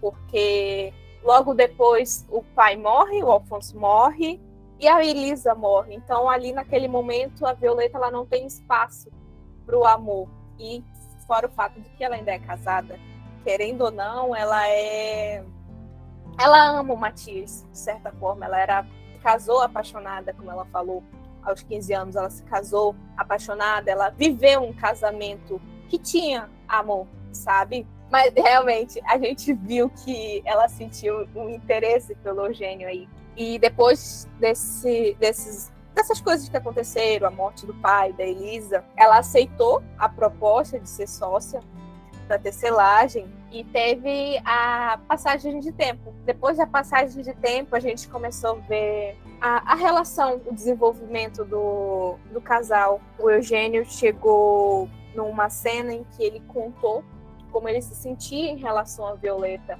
Contou que há 10 anos ele guardava um amor só para ele, Lembrando que o Eugênio, na primeira fase, ele não teve tanto desenvolvimento, sabe? Meu Deus, meu Deus, peraí, que tá doendo agora no meu coração, guardar por 10 anos. 10 anos, gente, é uma palavra, assim, é um gatilho muito grande. 23. Ainda bem que não ah, foi ainda meu bem Deus. que 23. Mas Meu assim, Deus, 10, 10 anos nutrindo um amor pela Violeta e guardando-as para si, né? A gente é, por um lado, que eu observei, quando o Eugênio conheceu a Violeta, ele já tinha sido de alguém. Bom, deixa eu esclarecer. É, ele já tinha sido noivo de alguém. Então, naquele tempo, ele estava, ao meu ver, ele estava meio de canto, deixando de lado o romance, o amor, porque ele estava tentando se curar dessa Ele experiência. estava de luto ainda daquela outra experiência. Isso. Ele tinha passado por uma experiência não muito agradável. Mas a Violeta mudou isso nele, sabe? Então ele não se fechou totalmente pro amor. E acho que uma das cenas dessa que eu tô comentando, que ele guardou 10 anos para ele, o amor que ele sentia da Violeta, foi quando a gente pegou o apelido de Benzinho, que ele chama a Violeta de Benzinho, gente. É uma coisa mais fofa. O último romântico, gente, da face da Terra é Eugênio Barbosa. A gente vê o início da segunda fase mais dele. E aos poucos a gente vai vendo a Violeta, é, a aproximação deles. O Eugênio, ele passa por. Ele fica doente, ele pega pneumonia. E a gente vê a preocupação da Violeta com ele, ela indo na casa dele. A gente até tem cenas engraçadas dela chamando ele de fricote, porque ele tá deitado, ele tá fazendo drama, essas coisas que todo apaixonado faz. Mas nesse quesito ele estava realmente doente. A gente vê a partir do momento em que ele tem, realmente, estou comentando aqui, dele desmaiando em cima dela. E ela comentando logo de, de primeira de que ela não está aberta ao amor. Ela está conversando com a Heloísa e fala que ela não tem espaço para o amor. É aquela coisa que vocês estavam comentando em que a Violeta ela pensa em si, por último, ela coloca os outros, ela pensa nos outros, na felicidade dos outros, à frente do dela. E depois, com o tempo, ela vai percebendo que é algo além da amizade. Porque durante esses 10 anos que se passaram, ela e o Eugênio criaram uma amizade, né? E foi, e foi ficando. Até que aconteceu o primeiro beijo na, no baile das Senhoritas Galantes. E foi um momento, assim, muito esperado por todo mundo. Todo mundo entrou em surto nesse dia o segundo. Nossa, gente, o que foi o segundo beijo? Eu não... Cara, eu não consigo superar nunca. Eu acho que eu nunca vou superar. é realmente o, o tema do casal, que é da Adele. Foi a primeira vez que tocou, se eu não me engano. Eu não lembro. Ah, não, foi logo no início da, da primeira, da segunda fase. O Matias teve um surto e ela queria ficar ao lado do Matias, então eles se abraçaram.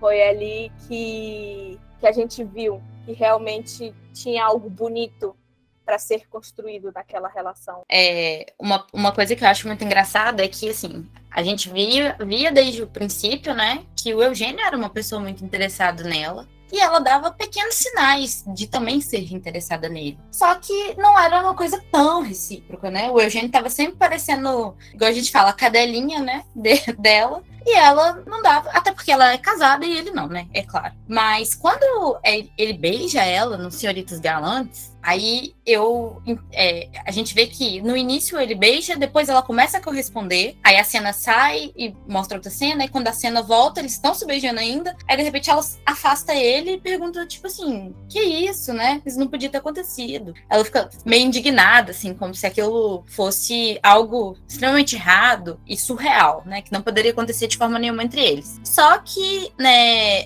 Aí quando ele vai falando que vai se desculpando e falando que vai esquecer o que, o que aconteceu e tal, imediatamente depois ela tem a ação de, já que tá tudo esquecido, e puxa ele e beija ele de novo. Ou seja, ela só reafirmou naquele momento que, nossa, isso aqui é errado sim, mas eu também sinto isso por você. Epa! Então, quando começou nesses Senhoritas Galantes, que teve o primeiro beijo deles, antes dela beijar, dele beijar a Violeta, eles estão conversando, ela tá triste pelo que aconteceu, porque o Matias foi e queria matar ele. Só que a Violeta falou assim: Eu nunca tive tão triste nesses anos todos que eu te conheço. Um dia você vai amar novamente. E ele fala: Quem disse que eu não estou apaixonado? E ele tasca o beijo nela. Como se não quisesse nada. Muda pra outra cena. Quando volta, você fica, que isso, Eugênio? A gente não pode, eu sou casada. Só que ele fala, ah, mas amanhã é um outro dia. Ah, como é outro dia, vem cá, tasca outro beijo nele. E vai de beijo em beijo, sempre falando, não podemos fazer isso, eu sou casada, isso é errado. Mas ela fica mole perto dele. Vai ficando molinha, fica, gente, não, toda vez que termina um beijo, ele, ela fica, ai, Eugênio, eu não posso, isso tá errado. O povo pode pegar a gente. Não pode. Uhum.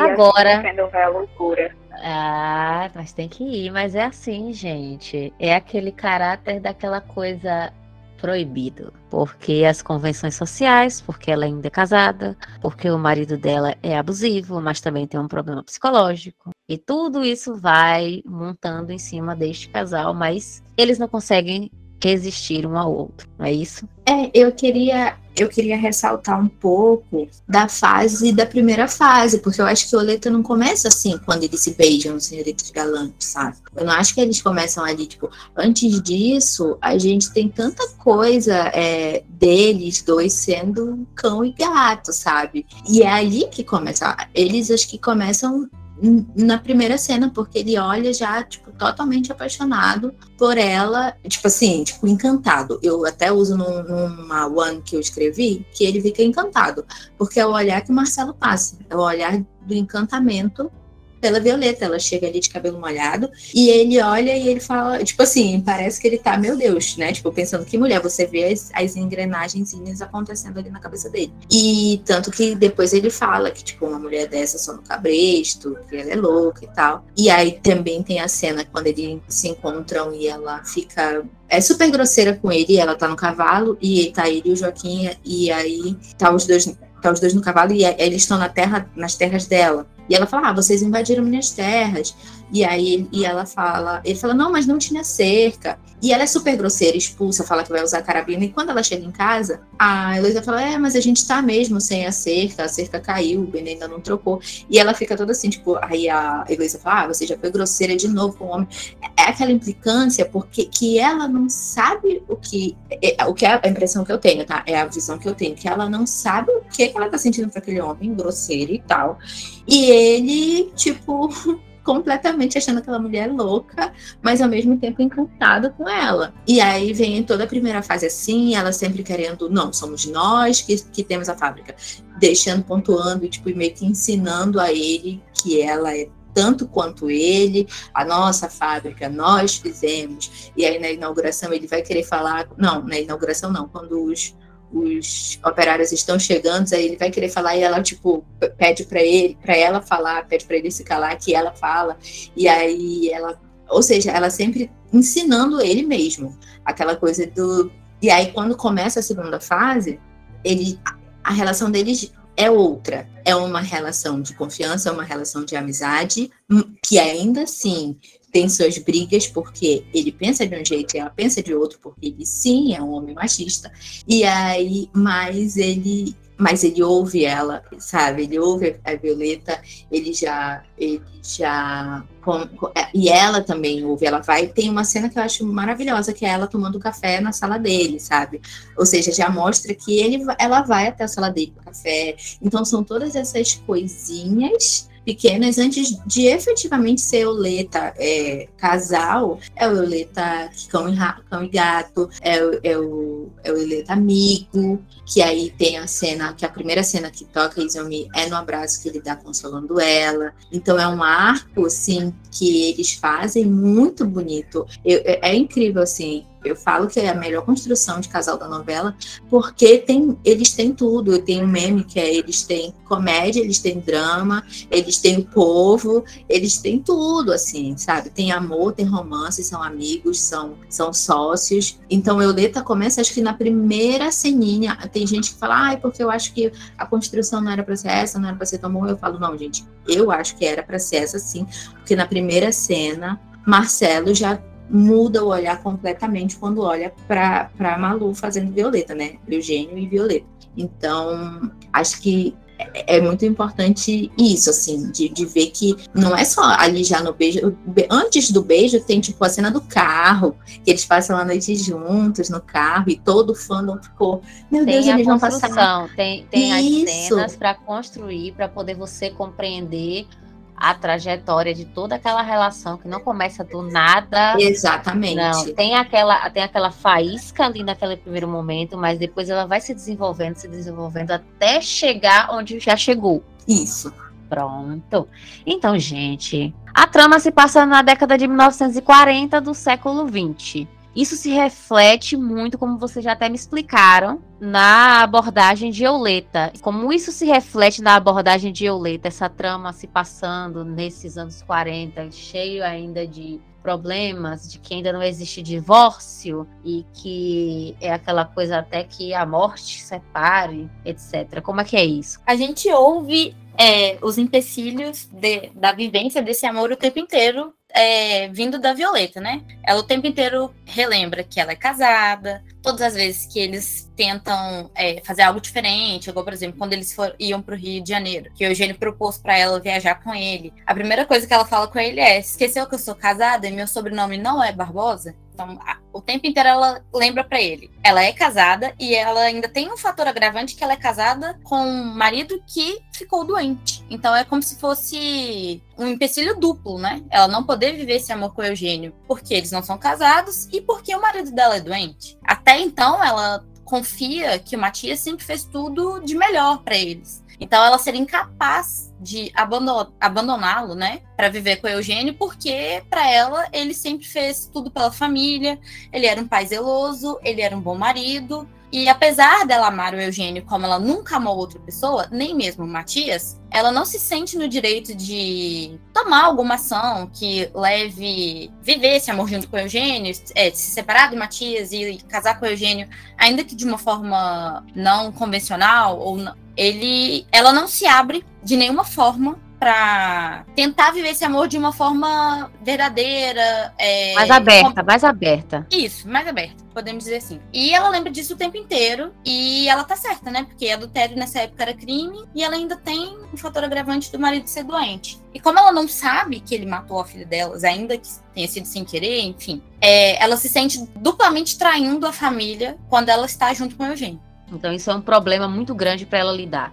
Sim, ela muito, quer, muito- mas isso ainda pesa muito no coração Sim, é dela. muito, é muito maior e ela sente que não tá ao alcance dela poder mudar isso, entende? Então ela sempre fica relembrando por que eles não podem ficar juntos. Até complementando essa questão do adultério, quando a gente para pra. A gente para para pensar na, no relacionamento deles desde lá de trás, a gente já pensando na sociedade que a gente tinha em 1940, as leis que eram completamente machistas, que em nada elas favoreciam as mulheres, independente do que fosse. A Constituição era machista, o Código Civil era machista, tudo era machista. É, tanto que o marido precisava autorizar a esposa a trabalhar fora de casa. Então, é como se desde lá de trás, quando eles começaram esse relacionamento, já fosse um rela- relacionamento fadado ao fracasso. É, tanto nas questões de sociedade, quanto nas questões de leis, quanto nas questões é, pessoais dela também, né? Então, eu acho que a, eu- a gente até já, já falou disso, mas eu acho que até por essas questões todas de teoricamente ser um relacionamento que já estivesse fadado ao fracasso, de quase impossível, né, que ele é por conta de todas essas questões que a gente já falou, eu acho que isso faz deles um casal tão forte. Por mais clichê que possa parecer até. De tipo, ai, o casal que vai enfrentar tudo e tal, mas eu acho que vem muito daí, porque é, é igual a gente brinca às vezes, né? O não você já tem, agora você tem que correr atrás do, do que tá pra frente. Uhum. Então, é como se, num primeiro momento, o relacionamento deles fosse aquela coisa assim, ah, por que que vai ter se não vai pra frente, sabe?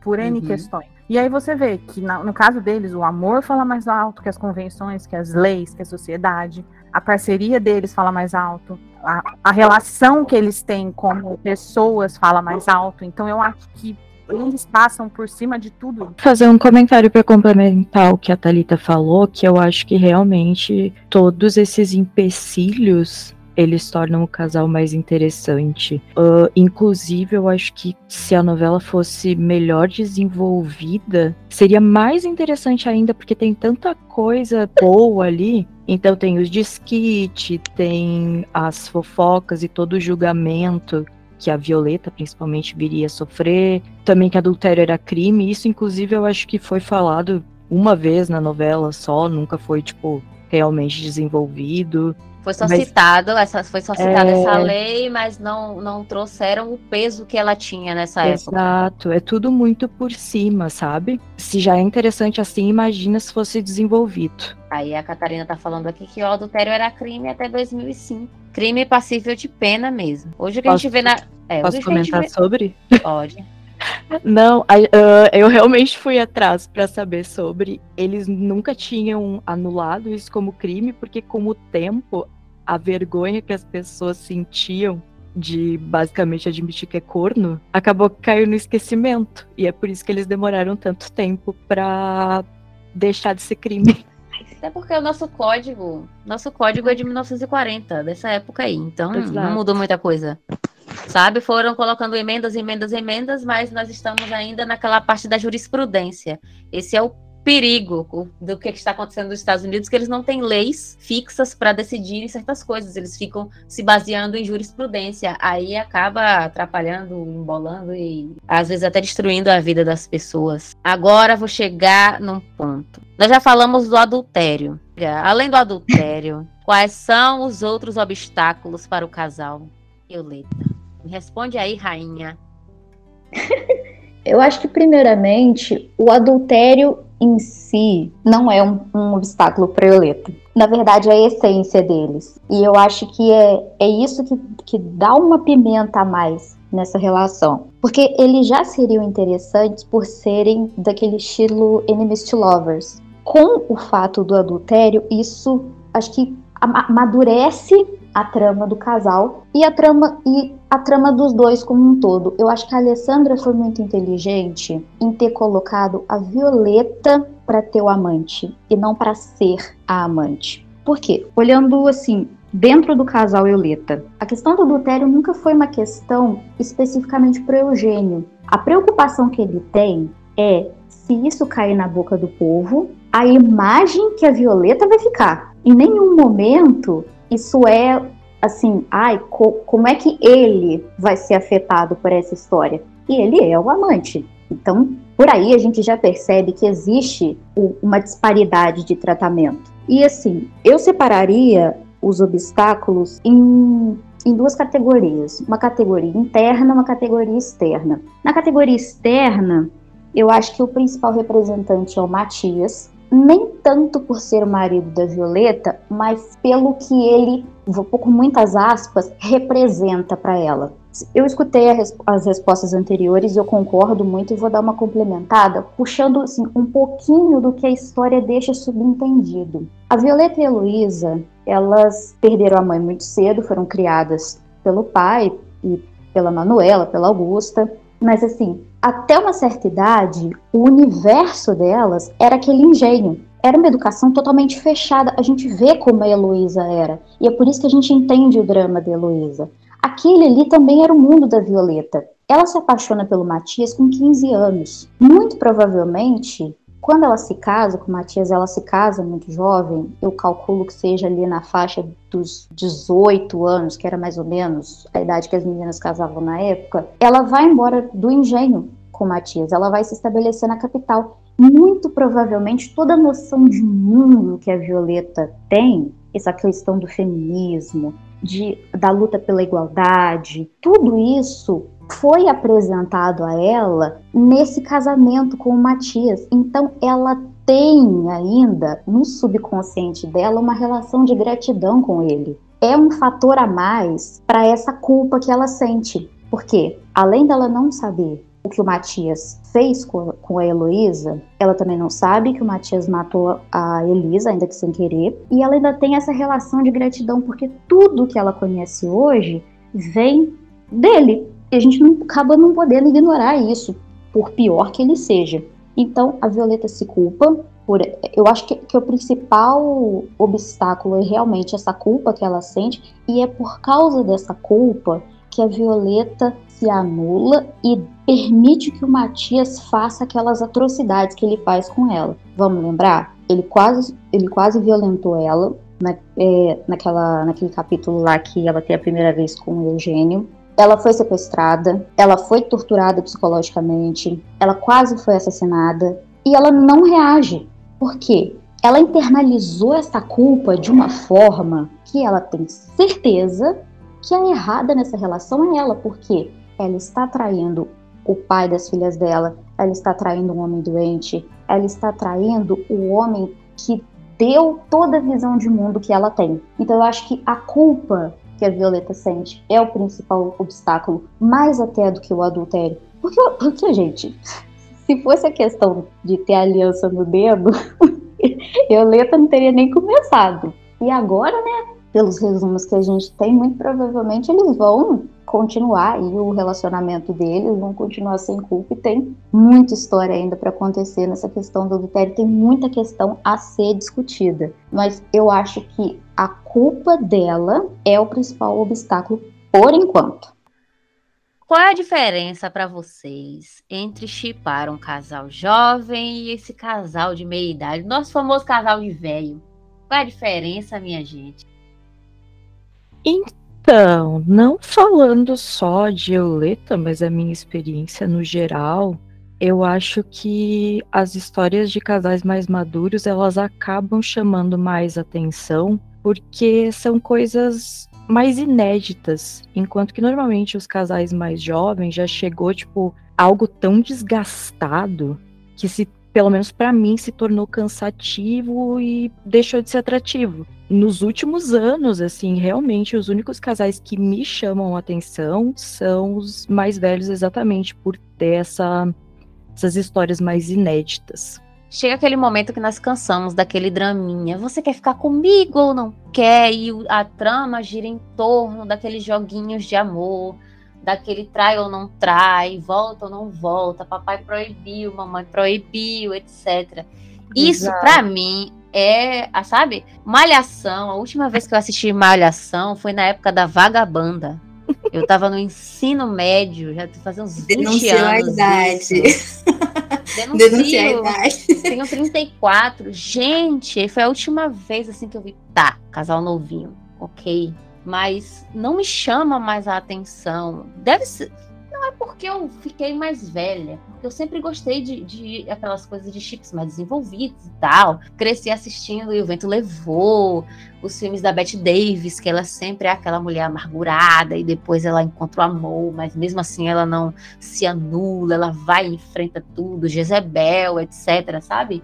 Eu acho que é isso que chama a atenção no Casal de Velho. Foi isso que me fez fazer este podcast, que foi o meu casal de velho, porque Elliot e Olivia começam, eles já têm mais de 30.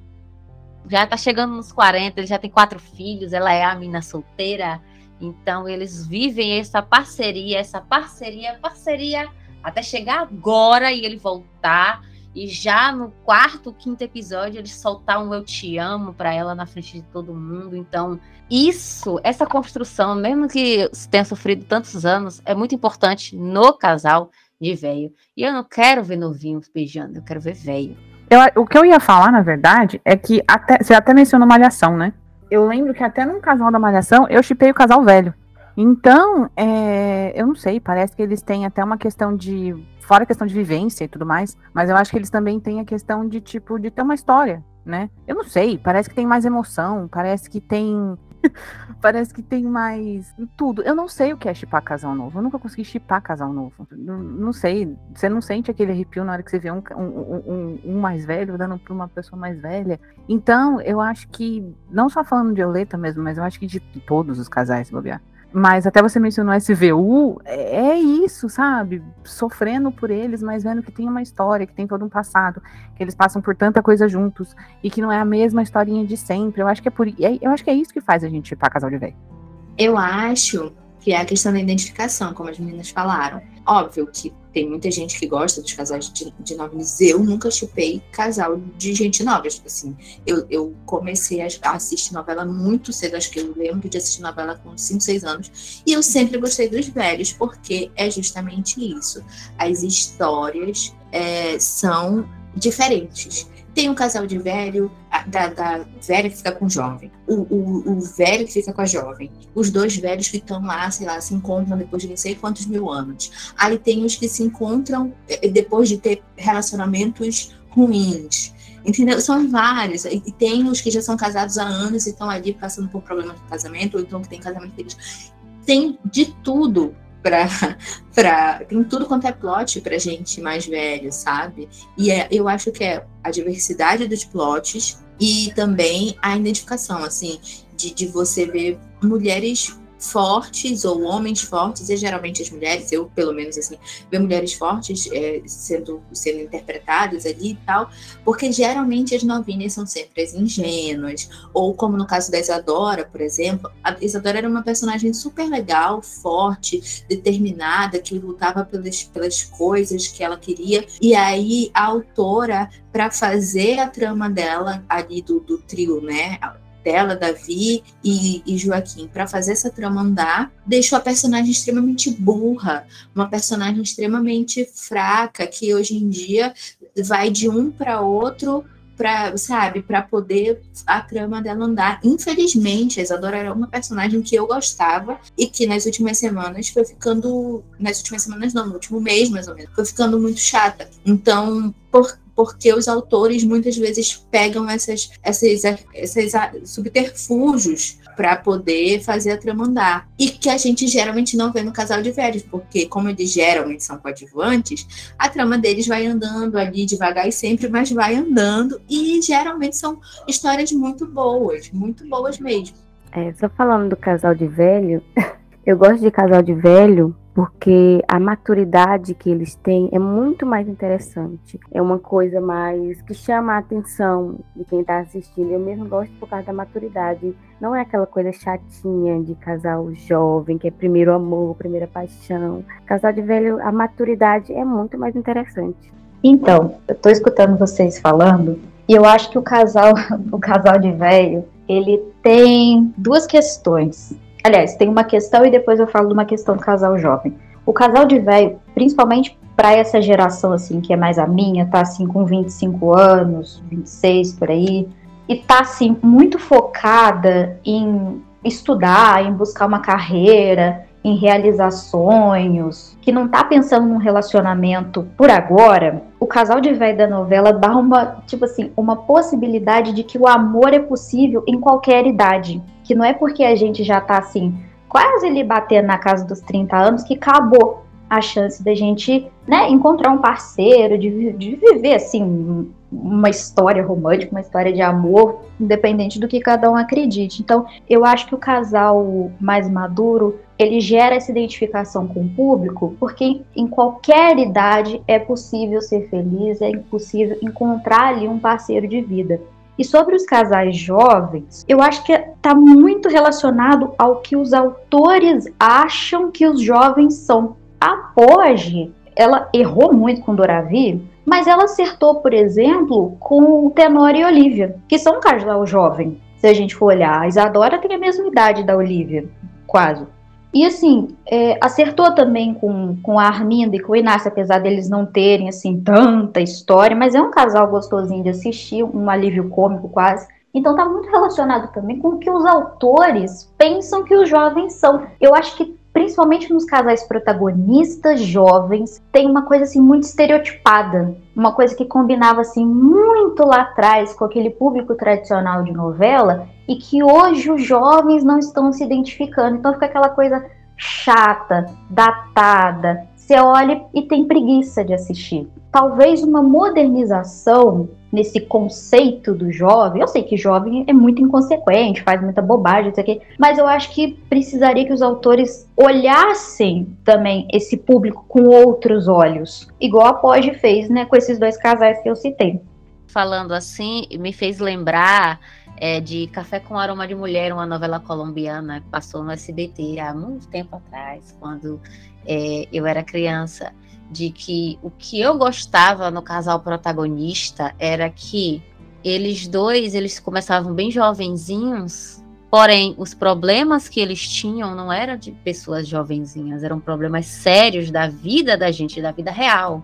Então não, não ia se resumir apenas a, ao romancinho dele, aquela, aquele amorzinho, aquele amor, e ele se acabando de. E ela vai para a Europa atrás dele, e ela é vítima de tráfico humano, e depois ela volta e troca de nome para poder ser aceita por essa sociedade que ela vivia ali, do, dos cafeicultores e tal, ela sendo uma catadora e virando executiva. Então para mim é muito importante que a, a trama, tanto do casal de jovem quanto do casal de velho, não gire apenas em torno deles mesmos. É isso que me chama a atenção. Então, eu só queria comentar sobre o casal velho e o casal novo. E eu acho que seis ou cinco anos, é, eu não sei porque os autores eles continuam. É, não, na verdade, não é um preconceito. Não, não investindo nos casais velhos sabe, nos casais maduros. Eles veem que na novela em que eles escrevem, normalmente tem bastante fã, tem bastante chip, pessoas que chipam o casal mais maduro. E eles continuam insistindo no casal mais jovem, no casal mais jovem, sabendo que o que carrega e o que leva são as pessoas que chipam o casal mais velho. E eu gostaria de que uma novela das nove, das sete ou das seis fosse focada num casal maduro, sabe? Eu não assisto muita novela, Antes eu já assistia mais, eu assistia Salve Jorge, outras novelas das seis. Mas ultimamente, novelas que têm casais muito novos para mim, eu não consigo assistir. Porque eu sei que vai ser tipo, um drama muito chato, sabe? É, é coisa repetitiva que eu já sei, que eu já assisti isso em outras novelas. Então, a não ser que nessa novela tenha um casal secundário mais maduro que chame atenção, eu não assisto. Mas é só isso. É só que eu espero que os autores que participam de redes sociais, que realmente olham o olhar crítico dos, das pessoas que assistem, que investisse mais nesse tipo de, de casal, sabe? Que olhasse e desse mais atenção para quem para esse tipo de, de relacionamento maduro. Você estava falando, eu estava lembrando aqui de A Viagem, que o casal principal são duas pessoas maduras. Tem um, a maioria das novelas mesmo do, do Manuel Carlos, apesar dos problemas que, que tem de machismo e de várias abordagens equivocadas, ele sempre colocava uma pessoa mais velha para ser um casal, para a trama girar em torno deles ali. Por Amor, que é a Regina Duarte do Pum do Palhaço e Antônio Fagundes. Eu acho que até Rei do Gado, o Antônio Fagundes ele já era um pouco mais velho e tem a moça que ela não é uma jovenzinha, ela é jovem, mas ela não é uma jovenzinha. Ela já está nos seus 30 anos, já está aprendendo a viver. E eu acho que isso é importante de desenvolver, mesmo nos casais jovens, velhos e tal. Eu acho que isso foi se perdendo com o passar dos anos, porque até em novelas que não são tão antigas, por exemplo, é Chocolate com Pimenta começa naquela mocinha ingênua, mas depois ela leva a pancada da vida, ela volta querendo partir para ataque, ela volta na vingança, ela volta sabendo o que ela quer, como ela quer, do jeito que ela quer. Ficar só nessa lenga-lenga de jovenzinho, ah, você me ama, ah, você não me ama, ah, é proibido, que não sei o que. Isso realmente não chama minha atenção mais, não. Escreve para mim o Beijoleta. Já foi falado um pouquinho sobre o beijo deles. Foi um beijo que eu acho que foi muito legal. Aconteceu no baile das Senhoritas Galantes. E foi um momento em que a gente já tinha visto o Eugênio falando, admitindo o fato dele estar apaixonado pela Violeta. A Violeta ainda não tinha admitido, ainda tinha demorado um pouco, ainda ia demorar um pouco para ela admitir isso, mas o Eugênio já tinha falado nos capítulos anteriores que ele estava apaixonado por ela. E quando esse beijo aconteceu, foi muito legal, porque veio de uma conversa entre eles, em que ele contou a história dele, né, do amor do passado que ele teve com a Dice. E aí naquela conversa ele falou que ele tinha sofrido muito e que tinha se fechado pro amor. E a Violeta fica com pena e começa a conversar com ele, e fala que no futuro ele poderia se apaixonar de novo, encontrar o amor de novo.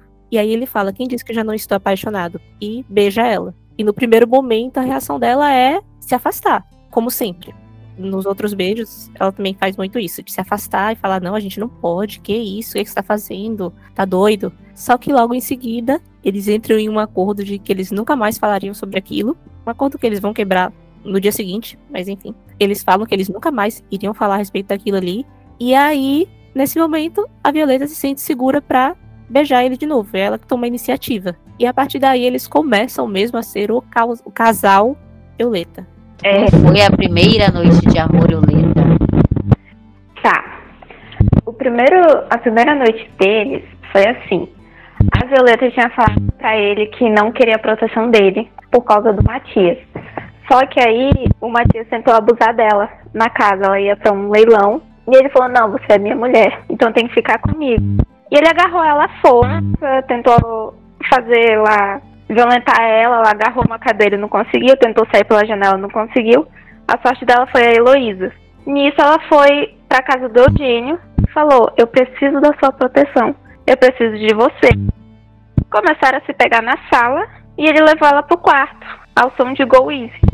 E aí eles começaram a tirar a roupa devagar, aquela câmera lenta maravilhosa de primeira noite deles.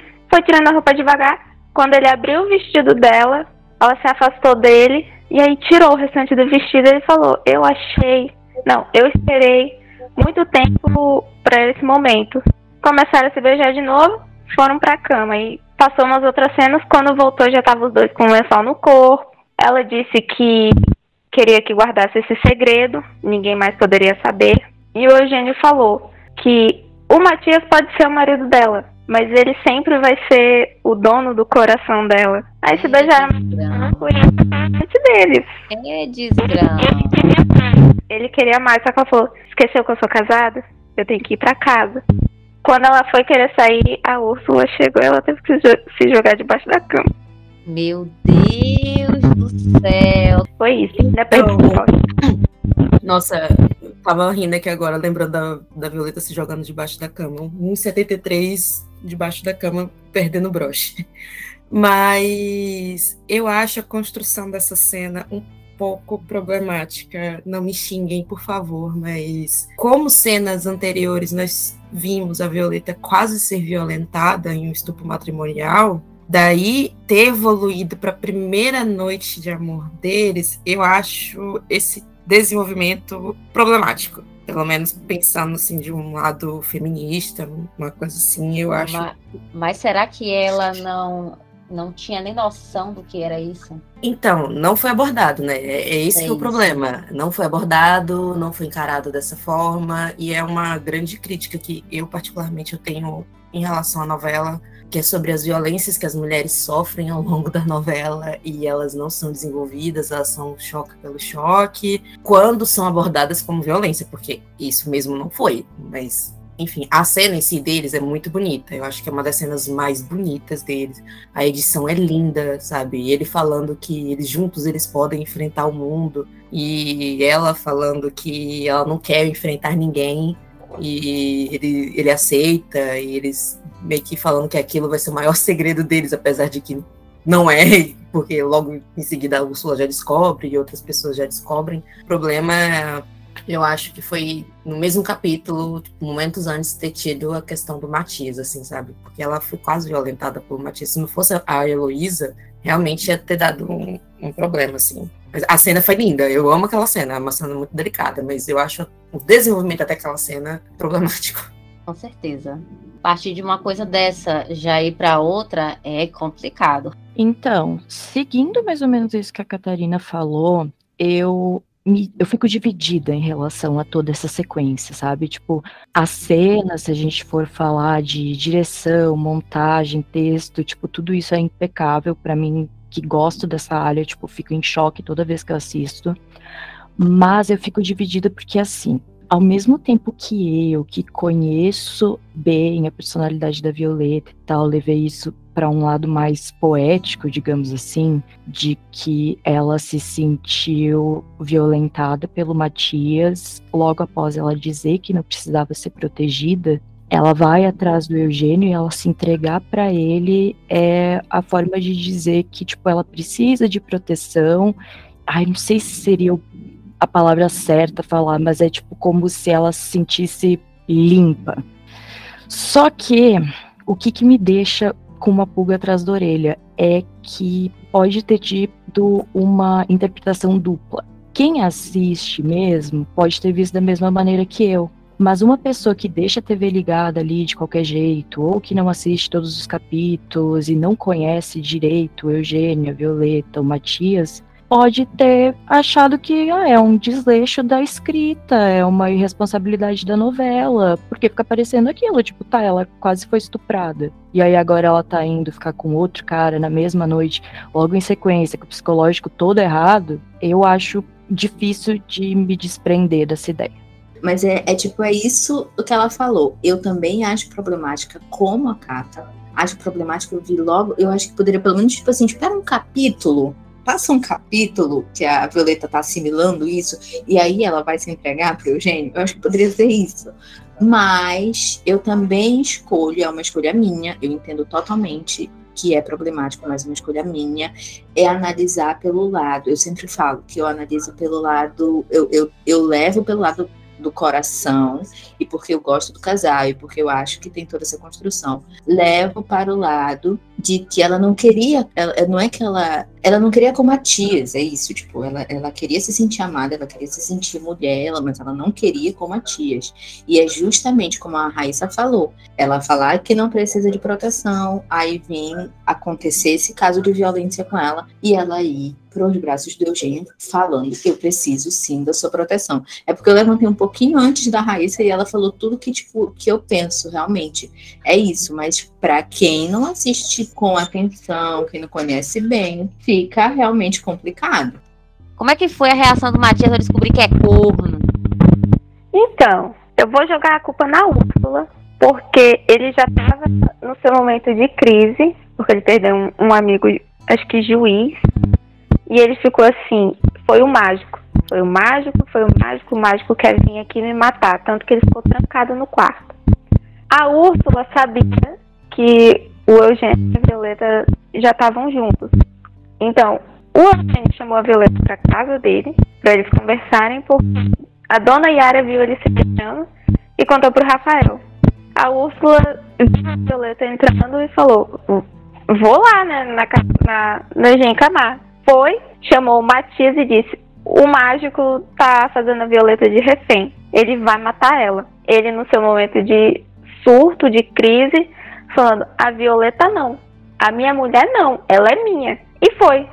Chegando na casa do Eugênio, a Úrsula abriu a porta e falou: Eles estão na sala. O Matias entrou, mas a Úrsula ficou do lado de fora espiando pela janela. Na hora que ele entrou e chegou na sala, tava no maior massa, Violeta com o Eugênio, já não tinha mais nem batom. Na hora que a Violeta escutou, que eles escutaram o Matias, ela pulou do sofá. O Eugênio foi um pouquinho mais devagar e o Matias falou assim: larga a minha mulher, sempre mexendo a mão dele. E ele falou: larga a minha mulher, você está aqui de caso, e ele gritou a palavra caso, com esse engomadinho. Você realmente acha que eu não sou capaz de alguma coisa, eu acho. E ele catou uma faca que tinha à vista e deu uma facada no ombro do Eugênio. E começou a ver um monte de pessoas, como a crise dele é mais na época do carnaval, assim, mais aguda na época do carnaval, ele começou a ver pessoas fantasiadas. E aí ele disse: Não olha para mim, começou a gritar: Não olha para mim, eu sou juiz, eu não perco nunca, não olha para mim. E saiu correndo. Depois de uns dias, ele disse para Violeta que não se lembrava de nada que tinha acontecido. Quando ela saiu de perto, ele disse: Eu sei de tudo porque eu converso com Deus e ele conversa comigo. Numa determinada noite, ele dopou o enfermeiro, dopou o Leônidas com uma medicação que ele roubou do médico. Chegou no quarto da Violeta, ele já tinha tentado matar ela. Ele chegou no quarto dela, assim que ela abriu a boca, ele colocou um pano e sequestrou ela. Levou para um galpão abandonado. E nesse galpão, ele com uma faca e ela amarrada e amordaçada, ele falou: Estamos aqui, senhoras e senhores, para julgar essa adúltera. E ele se via como juiz. Ele estava conversando com ele mesmo, mas vestido de juiz. E o juiz dizia que ela é quem estava errada, ela é quem cometeu o crime. E ele chegou para ela, testa com testa, e disse: Você se declara culpada ou inocente? Com uma faca também no pescoço. Ela só disse: Eu me declaro culpada pelo que eu cometi, mas eu nunca te deixei, é, nunca larguei você, mesmo depois do que aconteceu. Nós perdemos uma filha juntos e eu te prometo não mandar você pro sanatório de novo. Quando encontraram eles, ela já tava, não tinha mais nada amarrando ela, o pano já não tava mais na boca. E ela, quando eles chegaram na casa, ela falou assim: Não, a gente saiu para dar uma volta. Foi isso. Mas quando ela entrou no quarto, ela trancou a porta e desabou. Mas desabou que não pensava que ele teria coragem de fazer isso, mas teve. É isso. Complicado demais. A mulher foi abusada psicologicamente, sofreu violência, quase um feminicídio. E mesmo assim, ela ainda continua por conta de todos esses problemas sociais que vocês já me explicaram. Como vocês se sentiram no fandom? o acolhimento instantâneo? Ou teve muita briga, ou ainda tem muita briga? Olha, o fandom, ele é muito acolhedor. É um fandom muito divertido. Todo mundo que entra se sente bem acolhido. A galera é bem legal mesmo. Eu me divirto horrores com as meninas lá no Twitter. Tem muito grupinho, que as meninas são muito amigas, que é amizade que vão levar pra vida, tenho certeza. E brigas entre as euletas em si Eu não sei se tem. E se tiver, as minhas alguma fala aí, se quiserem. Mas eu não sei se tem, porque lá no Twitter elas são muito família, todo mundo é muito bem legal. Então ninguém assim fica querendo arrancar a cabeça da outra, ou tem Não. aquela panelinha que exclui as pessoas, não, né? Não, elas são bem acolhedoras, bem legais mesmo. Agora, briga com outros fãs da novela, tem Aí tem, praticamente todo dia. Vamos falar aqui, é aquela coisa, né, meu amor, inveja, né, queridas? Quando o casal não tá, né, quando o casal não tá chamando muita atenção, aí o outro chama, né, aí começa aquela briguinha que a gente sabe que todo fandom tem, ainda bem que não é pelo menos com um chip que envolve é, o mesmo personagem, o Eugênio ou a Violeta, porque quando tem outras pessoas se enfiando no meio do chip, é horrível. E é Ai. briga mesmo. Eu brigo. Eu brigo mesmo. Todo mundo que me conhece aqui sabe que ah, falar de um chip que atrapalha o meu, não. É aquela coisa de glitter. Antes do eu quero destruir o sonho dela, porque eu quero realizar o meu sonho. Então, para realizar o, o meu sonho, eu vou destruir o sonho dela. Então, eu vou destruir o outro chip. Eu não quero outro chip, eu quero o meu chip. É bem. Mas, mas o chip é de outro casal que não tem nada a ver com a Eulita, mas que está ali, às vezes, com inveja do destaque que a Eulita está tendo no fandom, na novela, etc. Não é isso? Exatamente. Muitas provocações, culpando Ah. as fãs pelo casal ter tido uma construção melhor. Mas Aí começa a gente quebra-pau. releva. Aí A começa a gente quebrar pau. Pronto, mas ninguém nunca fez doxing, não, né? Essa pergunta aí, querida, que você tá fazendo. Ah, Eu me abstenho porque não. vai dar pano pra manga. Agora, É. Então, eu queria comentar uma coisinha, porque assim, eu acho que essas brigas entre fandoms, isso é falta de novela. Primeiro porque eu, eu também chipo, a Lady Oleta, eu também chipo Elônidas, é o seguinte, um casal não tem absolutamente nada a ver com o outro. Assim, se fosse pra interromper mesmo as histórias. Uhum. Porque um Diferente. não entra no outro, não é Exatamente. casal rival.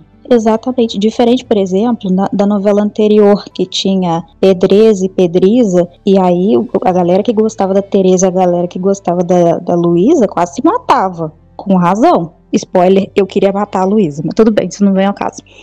É, o que que eu acho? A, a construção dos casais nem é que uma é melhor, outra é pior. Eles são diferentes. Euleta é o estilo Enemies to Lovers. Respeita o que é a Violeta e o Eugênio, porque eles são mais explosivos, eles são assim dois vulcões, sempre em prontos para entrar em erupção. Elônidas, eles são mais calmos, eles são mais introspectivos, eles têm muitas dores, então é aquele slow burn. Obviamente que ia demorar mais, como aconteceu em 2018 com Aurieta, que foi talvez assim o, o, o grande casal que uniu todo mundo. Então assim, eu realmente não entendo por que, que tem essas brigas. Igual, por exemplo, rivalizar as irmãs. Gente, isso eu, acho isso uma bobagem, eu acho isso um absurdo, isso é falta de viagem na veia. Quem assistiu a viagem e entende, por exemplo, como é que era a relação da Estela com a Diná, nunca que ia rivalizar as irmãs Camargo. Porque elas obedecem esse estilo, cada uma tem a sua personalidade, elas entram sim em rota de colisão, mas quando é ali na hora do vamos ver, é uma pela outra sempre. Os casais também são assim. O Leônidas ajuda muito a Violeta. A Heloísa tem uma relação afetiva muito forte com, com o Eugênio. Ela gosta muito do Eugênio. Agora ela tá meio com raiva porque ele tá com a, com a Úrsula. Mas a Heloísa gosta da relação do Eugênio com a Violeta. Ela sabe que o Eugênio vai fazer a Violeta feliz. Então, assim, não faz o menor sentido essa briga. Como foi que as redes sociais da Globo começaram a notar a força do fandom de vocês? Então, eles notaram a gente de várias formas, né? E um, um testemunho mais do que dado aqui foi você mesmo, que falava que via Violeta, Violeta, Violeta o tempo todo no Twitter. E pensava, silenciou e depois de repente continuava recebendo coisa deles, porque o Twitter virou meio que uma tsunami em relação a Isso, essa novela. na hora da novela é impossível escapar. Exa- na hora da novela é exatamente. impossível. E nisso, é, eu vou até falar um pouco do que tá na 23, que é, por exemplo, o dia do chá. A Aisha criou uma trade, que era a gente com uma xícara, que eu até mandei fazer uma xícara com a foto da Violeta pra esse dia. Pra A tomar o chá, xícara, Violeta. chá. chá, chá. Exatamente. Todo mundo tirou. E viralizou. Todo mundo E só que, e no- só que o que a gente não esperava era que deu uma hora que a própria Malu postou uma foto com, segurando uma xícara. Quando ela postou a foto segurando uma xícara, a gente quebrou o Twitter de fato naquele, naquele momento. Dali pra frente, a gente não calava a boca, ficava em série fa- fazendo mil comentários. E chegou na hora do, da cena mesmo, o próprio Twitter da Globo postou chá de oleta, chá de oleta, que era a tag que a gente tinha escolhido pro dia. E a gente conseguiu subir muito a tag. A gente subiu três tags naquele, tags naquele dia, né? Mas essa, o, o mais legal dessa foi que o próprio Twitter da Globo se rendeu ao que o público da novela fala na internet. Então a gente percebeu que, tipo assim, de várias maneiras, a gente estava sendo percebida tanto pelo elenco quanto por pessoas que não eram tão introduzidas no assunto em outras redes sociais. A gente também viu um pouco no Twitter, mas ou no Instagram, desculpa, mas o Twitter é sempre o carro-chefe, né? Que é onde a interação é mais rápida e mais direta. Então a gente viu isso muito e a gente vê isso crescendo, na verdade, porque cada vez que passa, a gente, alguém aparece com uma ideia nova, todo mundo compra a ideia, a gente vai levando em frente e de repente quando a gente olha o próprio elenco tá ali participando. Então é uma coisa muito legal e muito doida ao mesmo tempo. Falando assim, como uma pessoa que já trabalhou com mídias sociais, eu acho que a Globo sempre foi muito inteligente a partir do momento em que casais e personagens começaram a trazer um retorno muito grande para eles na internet. Pantanal, principalmente, está aí, a gente sabe que o engajamento é basicamente tudo. Então, eles entregam esse conteúdo exatamente porque não entregar isso é um tiro no pé. Então, eles aproveitam a gente como publicidade, divulgação grátis, entram na onda dos fãs, sabe? Eles entregam pra gente dar de volta, basicamente. E estão absolutamente corretos, porque eles têm que dar aquilo que o povo pede. Se eles Uhum. estão mostrando que a trama está indo por um caminho e as pessoas estão gostando, eles têm que investir mesmo, porque eles Não. querem audiência. A parte de mídias da, da Globo, assim, é invejável. Eu acho que ninguém se iguala a eles aqui no Brasil. É engraçado observar, assim, como uma pessoa que estava desde a primeira semana da novela, como eles foram observando a gente. Em determinado momento, eu acho que foi na primeira tag que a gente conseguiu subir, eu acho que foi na tag do carro, a Globo percebeu que o casal tava fazendo sucesso. E aí, nas redes sociais, eles começaram a adotar o nome do chip, Violeta, porque até então, quando eles postavam as cenas no Twitter e postavam as cenas no G-Show, era Violeta e Eugênio. E aí, quando a gente subiu a primeira tag, eles viram que nós tínhamos força. E aí, no Twitter, sempre os vídeos de Violeta eram os que tinham maiores visualizações, eram os que tinham maiores curtidas, retweets e comentários. Então, eles começaram a perceber que aquilo dava engajamento e entraram na nossa, a ponto de, sei lá, começar a usar os nossos próprios memes, sabe? Esses dias eu vi a Globo usando um meme meu, eu fiquei, gente, a Globo tava usando meu meme de centavos, meu Deus. Então, assim, foi uma coisa que quem trabalha com rede social sabe que tem que ser rápido e tem que perceber para você, até para você ter um, um engajamento mesmo, assim, do, e fazer aquele sucesso. E aí chegou ao ponto que, como as meninas falaram, o elenco todo tava na tag do, do chá, entendeu? E isso, a, a- ta- as meninas estão falando que a Violeta no capítulo 100 ficou no primeiro. É, a gente começou a subir tag. Teve um dia que a gente nem queria subir a tag, a gente só tava falando da rádio Violeta. E aí a tag entrou no, no Twitter, no, no pleno dia dos namorados, sabe? Então eles estão muito atentos às redes sociais, eles sabem o poder do fandom, eles sabem o poder do casal. Então também não é simplesmente gratuito. Entendeu? E, e, e observar que foi desde assim, do, da primeira tag que a gente tentou, que foi do carro, assim, é, foi bem interessante. Vocês estavam me falando da Úrsula, que é essa pessoa que fica atrapalhando ali o Eugênio e a Violeta. Qual é o interesse da Úrsula no Eugênio? Pra ameaçar o endgame? Dinheiro, fama, riqueza, estabilidade financeira. É um plot clássico, né? Ela se diz apaixonada por ele há muito tempo, porque eles se conhecem há muito tempo, mas na verdade ela era amante do pai dele. Então, quando eu descobri isso, eu até achei que em algum momento ela poderia ter algum interesse no Eugênio, só que quando eu descobri que ela foi amante do pai dele, tudo caiu por terra. Claramente, o interesse dela é, é movido a dinheiro. Tipo assim, ela pode até ter um certo ego ferido, porque ele é apaixonado pela Violeta, todo mundo sabe. Ela sabe, ele sabe, a Violeta sabe, e qualquer pessoa que convive com eles também sabe. Então talvez ela tenha tra é, travado alguma batalha assim em- emocional e mental em relação a isso, mas ela é movida a dinheiro. Eu, eu, eu limitaria isso. Todo mundo concorda que é por dinheiro mesmo? Ninguém falou, então eu acho que todo mundo concorda, Todo né? mundo escreveu sim ali no chat. Ó, pode falar. Todo mundo concorda. Vamos lá. Como é a relação da Malu e do Marcelo com vocês? O Marcelo não sabe usar rede social. Então, a gente pode chamar de inexistente. Mas a Malu acho que é um mundo novo para ela, né? Ela não, por exemplo, o Twitter deve ser o primeiro contato, tipo, realmente usando a rede social. Chegou lá, ainda bem que, como ela diz, ela é da bagaceira. Chegou lá e viu um monte de louca falando um monte de absurdo. E ela até então não precisou de terapia, eu acho. Então podemos dizer que é uma relação muito boa, muito É. próxima. É porque é, o chip já vai pro endgame, porque se não for endgame, ou se tivesse outra pessoa no meio e ela fizesse ali um afago na outra pessoa, no outro ator, e ele realmente fosse assim uma ameaça pro chip, eu acho que aí teria quebra-pau. Aí Ai, ela ia precisar dar um tempo e dizer assim, ó, fazer terapia, vocês façam a terapia de vocês também, porque, pelo amor de Deus.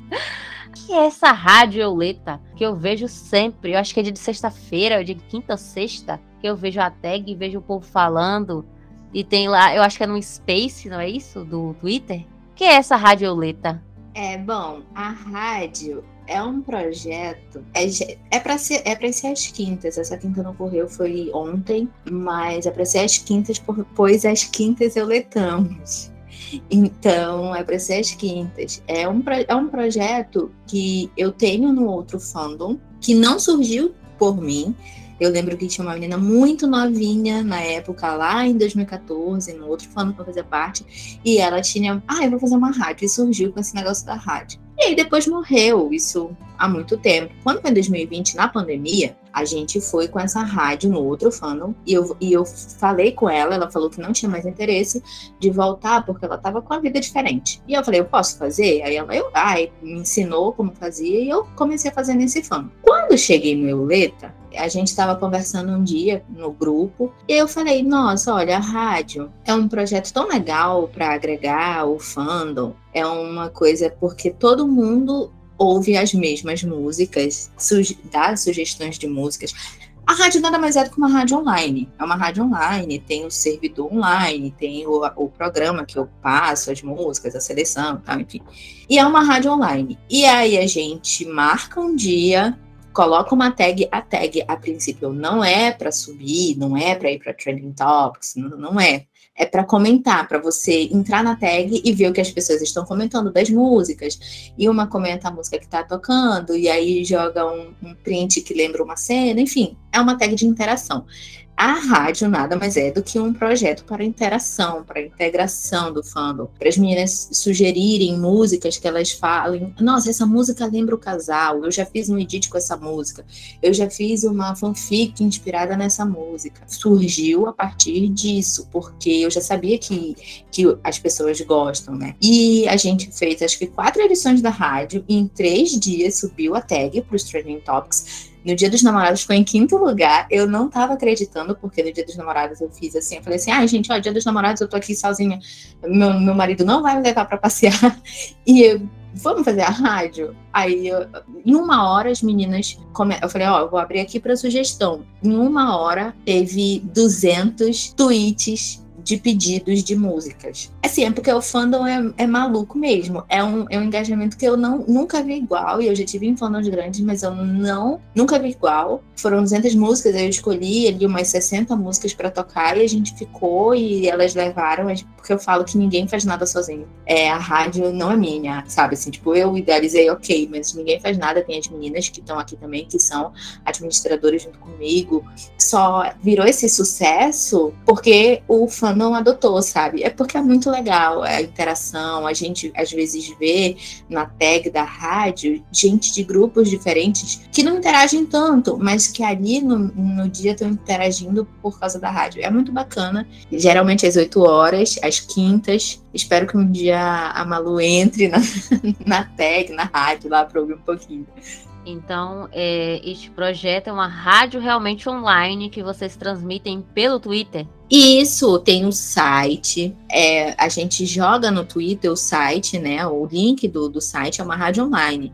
E aí a pessoa entra lá e ouve em qualquer lugar do mundo. Qualquer pessoa que tenha este link, que nem pode nem ser do fandom, mas qualquer lugar do mundo pode ouvir, porque é uma rádio online mesmo, assim, não é pelo. E aí depois tem a playlist no Spotify, quem quiser ouvir depois. Mas todas as músicas, o, o principal é que todas as músicas lembrem o Leta, o momento deles, alguma cena. Por exemplo, tem música que se, que se encaixa mais na fase deles cão e gato. Aí já tem música que se encaixa, que se encaixa mais na fase deles um amando o outro. Aí já tem música que se encaixa mais quando eles estão separados. Mas a gente sempre tenta escolher músicas em português, em espanhol, em inglês, que se, é, que se encaixem no tema que é o letra, música, sabe? Tipo, e aí vai de funk, vai as músicas sof sofredoras, tem música em espanhol, tem forró, enfim, é de tudo, né? Tem as músicas que o pessoal fala, música é o Eugênio falando pra Violeta. Ah, essa outra é a Violeta falando pro Eugênio. E a gente tenta sempre fazer essa. Tipo assim, como eu falei, teve um dia que foi em uma hora 200 tweets pedindo música. E às vezes mais de uma música por tweet. Então, vai, bate aí umas 300, 400 música, músicas pedidas. E, e assim, para fazer mais ou menos quatro horas de rádio, são 60 músicas. Então, a gente tem que limpar muito, muito mesmo. É uma escolha muito difícil. Às vezes as meninas, ai, ah, não tocou a minha. Mas, poxa, teve muito pedido, sabe? E aí a gente tenta escolher as que se encaixam mais no, lá no, no, no, tema mesmo. Agora a gente fazer programação fazer... de rádio é muito difícil, gente. Isso. Você consegue e... isso com o fandom. É a minha, é a minha, pelo amor é... de Deus, eu quero sofrer também. E aí, gente, às vezes. E aí tem o space que você falou. Teve um dia que eu falei, ah, olha, essa semana não vai ter rádio, porque cansa um pouco também. É, um pouco cansativo, né? Ficar escolhendo e tal e tem que avisar. Aí eu falei, então vamos fazer um space. Aí foi um space de fofoca. Foi uma igual a rádio lá da, da Arminda, que tinha um programa de fofoca. A gente batendo papo sobre o que a gente queria, sobre, sobre a novela, fazendo as teorias e tal. E é uma coisa que eu acho que vai fazer mais um pouquinho assim na rádio. Quando não tiver rádio, vai ter um space pra gente falar o que, está acontecendo na novela. É, é um projeto que provavelmente vai durar até o final da novela. Não sei se depois terá fôlego para ficar. Será? É, porque tá chegando o fim. É, então é isso. Tem alguns chips que eles encerram junto com as tramas. Já tem outros que eles sobrevivem através de fanfiction, através de edit, através da, dos fãs mesmo, que sempre lembram que continuo uma amizade. Eu tenho uma amizade de uns 14, 15 anos com algumas pessoas do fandom de Piratas do Caribe, por exemplo, que foi quando eu entrei realmente no mundo das fanfics. Aí eu comecei a ser beta de vários, eu, eu escrevia também. Então, você vai percebendo que alguns fandoms, eles meio que entram em hiato, mas as pessoas que ainda insistem, ou as pessoas novas que vão entrando, eles continuam se alimentando. E agora, com essa coisa do streaming, eu acho que Oleta vai se estender por muito tempo, porque quem não assistiu, quem não assistiu vai, vai assistir, vai querer saber o que é que é isso, que esse fenômeno Euleta, o que é isso. E vai assistir, vai entrar e vai querer participar também. Eu acho que vai ficar mesmo, assim, porque, querendo ou não, nos últimos anos, posso estar errada, mas ao meu ver, fazia muito tempo que uma novela das seis não marcava tanto uh, em relação a um casal. E também os streamings, acho que ajuda muito. Eu vejo muita gente na minha timeline, isso antes mesmo de eu assistir novela, que gosta de maratonar pela Globoplay, tipo, novela, sei lá, dos anos 90. Então, tipo, quem que não vai assistir uma novela atual? E acho que a parte boa para mim é que eu vou voltar a ter vida social sendo bem egoísta. Segunda a sábado, segunda é. a sábado é Euleta. Vou voltar a ter vida social. Eu já não tinha muito antes, mas agora ela é inexistente. E de resto vou chorar no banho de saudade, né? Mas mas acho que realmente vai ser um fandom que vai continuar aí, talvez, né? O fogo vai dar uma apagada, mas eu acho que o pessoal se apegou muito ao elenco também. Então uhum. tem a cola ainda. Eu ler endgame ou a autora vai trollar todo mundo arriscando a fúria e a ira do fandom inteiro? E aí? Essa, essa pergunta eu esperei por ela muito tempo para poder responder. Que é o seguinte: polêmica. É, eu nunca duvidei de que eles teriam um final juntos. Nunca, nunca duvidei. O caminho que é, está sendo percorrida até esse final é que me gerava algumas dúvidas em relação a ficarem juntos ou não. Depois de sexta-feira, eu fui lá no Instagram da Alessandra Poggi e agradeci ela, depois que eu li o resumo do que tá vindo. E ela até riu e falou assim: Como assim? De onde você tirou esse resumo? Aí eu mandei o resumo pra ela. Aí ela só curtiu e eu percebi que ela apareceu no Twitter imediatamente depois, que ela sabia que tudo que todo mundo cho chorou o último mês na cabeça dela, as pessoas estavam comemorando como se fosse uma torcida organizada no Twitter que as coisas iam melhorar. E é verdade, daqui para frente, a gente, o que aconteceu? A gente ficou super em depressão porque o Eugênio casou, né? A Violeta já era casada, mas para piorar, o Eugênio também casou com a Ai, Úrsula. que merda, que É. merda. E detalhe, não existe divórcio, né? Então, Não. enfim. Aí a gente já tava querendo se enterrar viva, chorar Vamos no matar, vamos matar a Úrsula. é, é, chorar no banho, igual a Raíssa falou. Eu já tava chorando, na verdade, há um mês. Eu, eu lendo, assim, queria casar, eu fiquei muito, muito, muito triste. Só que aí veio o resumo e o que a gente consegue saber que, pelo menos daqui pra frente, o que vai acontecer, né? Eu tenho uma música que eu sou, eu, eu sou a pessoa que mais fala disso, eu acho, no Twitter, que é da Mayara Maraíza, que ela fica falando que a gente briga igual casal e se pega como amante. É, é a Se eles tiverem que ficar assim pra sempre, o meu pano vai ser passado imediatamente depois. Eu defendo eles em qualquer circunstância, de qualquer modo, mas eu acredito agora que a Alessandra Poggi é, tá tramando um, um final à altura deles, que é uma família muito unida, que tá. É, assim, falam sobre um suposto filho entre eles, mas não sei se vai rolar. Mas também, assim, se rolar bem, se não rolar, amém. Mas eu vejo eles uma família muito unida, principalmente porque eles descobriram a sobrinha que tinha sumido, que é a Olivia. O Matias já não vai estar mais presente, espero eu. Mas ao mesmo tempo, eu sonho com que eles não percam a intensidade deles, sabe? Eles são um casal muito forte, muito unido, que se ama, mas que também é muito intenso, que tem uma paixão muito louca, assim, um pelo outro. Eles estão ali um pelo outro o tempo inteiro, eles se apoiam, eles torcem um pelo outro. E eles se preocupam muito um com o outro. Então, essa intensidade é uma coisa que eu não queria que eles perdessem, sabe? Que no final eu ainda chegasse lá no final e visse o fôlego da paixão. Visse como eles ainda transformam as situações cotidianas em situações engraçadas, igual eles trabalham juntos e eles discutem muito. É muito engraçado. Eles têm um tom de comédia muito bom, ainda que tenha drama e ainda que tenha outras coisas. Mas eu vislumbro um endgame perfeito, que é todo mundo junto, família reunida, tu- tudo bem, todas as forças do mal já te- vão, vão ter sido exauridas. E é isso. Eu tô sonhando com isso aí e contando com a Alessandra pra fazer acontecer. E aí, vocês, as próximas aí, vocês também acham que vai ser endgame mesmo? Ou a autora vai trollar vocês? Vocês estão confiantes agora? Medo da autora estragar tudo. Medo, né? Dá, dá sempre aquele medo antes do É o endgame. medinho. Eu tinha Endgame certeza de. ser. Eu tinha certeza do endgame. Agora eu tô achando que eles vão ser amaziados o resto da vida. E eu tô puta com isso, mas ok. É isso, eu ia comentar isso também.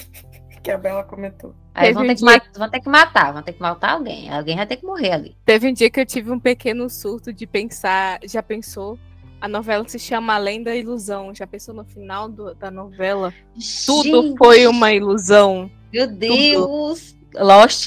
Meu E que, Deus. na, e que na verdade volta pro primeiro, pra primeira fase da novela.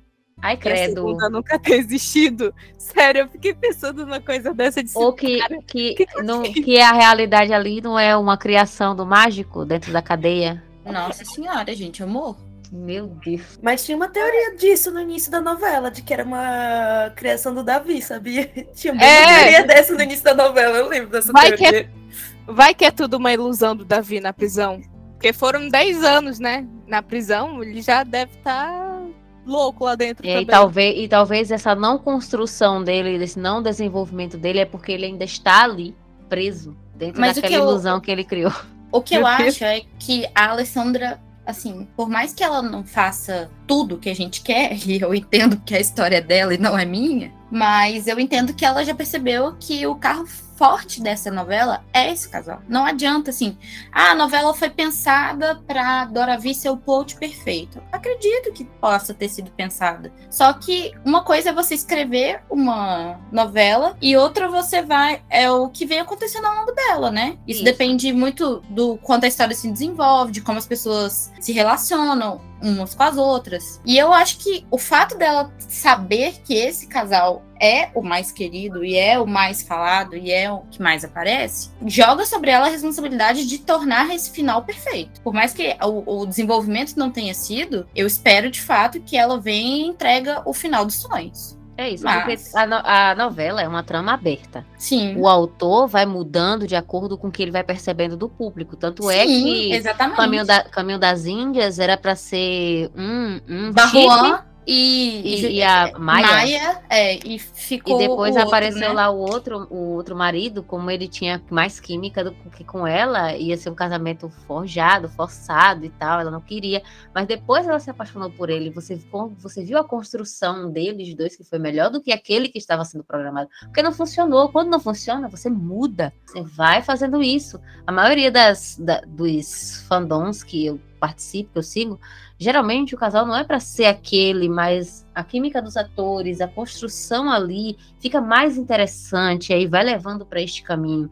Eu acho que todos os autores, por mais que eles tenham os queridinhos deles, os casaizinhos perfeitinhos deles, eles têm que perceber que eles estão escrevendo para o povo e ele tem que dar o que o povo quer. É isso aí. Eu acho, assim, só complementando rapidinho, eu acho, acho que foi até a Isa que falou isso, que o endgame vem, mas tem uma série de questões, assim, a gente até brinca que ela, ela odeia as euletas, assim, a gente brinca muito disso no fandom mesmo. Então, eu tô tentando acreditar que de fato vai vir o endgame, porque realmente eles foram a sensação da novela, não tem como falar, as pessoas gostando ou não, são eles. E aí, às vezes, ela ela meio que não aceita as coisas que a gente fala, é até o que as meninas estão falando. A gente até tenta falar, mas ela não gosta muito que a gente dê pitaco num casal que não é o que ela queria, né? Então, falando só entre a gente, assim, sabe? Eu acho que, Sabe? de fato, o endgame eu acho que vem, mas eu acho que talvez não venha às vezes, como a gente até imagina, de, por exemplo, é, ser um final perfeito. Eu acho que pode ser sim. Tem a possibilidade deles virem amaziados no final, para conseguir colocar esses dois casados, mesmo que simbolicamente, é um trabalhinho que tem que ser construído desde já. Então, como a autora ela preza tanto pela questão da realidade, da história e tudo mais, tem um pouco de medo. Assumo, assim, sabe? Dá Assumo. medo, dá medo mesmo. Dá medo. Por tudo que vocês já me explicaram, por tudo que eu já aprendi aqui sobre o Leta, eu morreria de medo dessa mulher. Assim como eu morria de medo quando o Warren Lee ele estava à frente de SVU. Ele tem um ódio muito grande Sim, menina, pelo, sim, pelo, pelo aí é- Chris. Uhum. E ele, e ele demonstra, ele tenta esconder, mas ele demonstra. É, ele, ele Ele demonstrava. Uhum. ele demonstrava, porque graças a Deus ele agora já se foi. E agora é um homem lindo e maravilhoso, David Graziano. Vou falar até dele muito Uhum. nos próximos chips e fanfics, porque o cara, ele é lindo, ele é gostoso, ele fecha e ele é gentil com os fãs. Não importando que chip você você tenha, ele é gentil com todos os fãs, ele trata todo mundo bem, e isso é o Hum. que importa, porque mesmo que você não goste de uma pessoa que tá ali trabalhando com você, você tem que manter o seu nível, você tem que manter sua educação. Você tem que Exato, saber que as exato. pessoas vão criticar você porque você escreve. É uma obra Vão- aberta, querendo ou não. É uma É obra isso, aberta, todo mundo- sabe? E, gente, se não fosse o fandom pra dar palpite, dar pitaco, eles fariam qualquer porcaria, como vários baits que eu já caí antes dessa, dessa força das redes sociais. Antes da- das redes sociais terem força, eu não sei como é que eu sobrevivi fã de, de Arquivo X. Porque menina. sofremos, sofremos muito.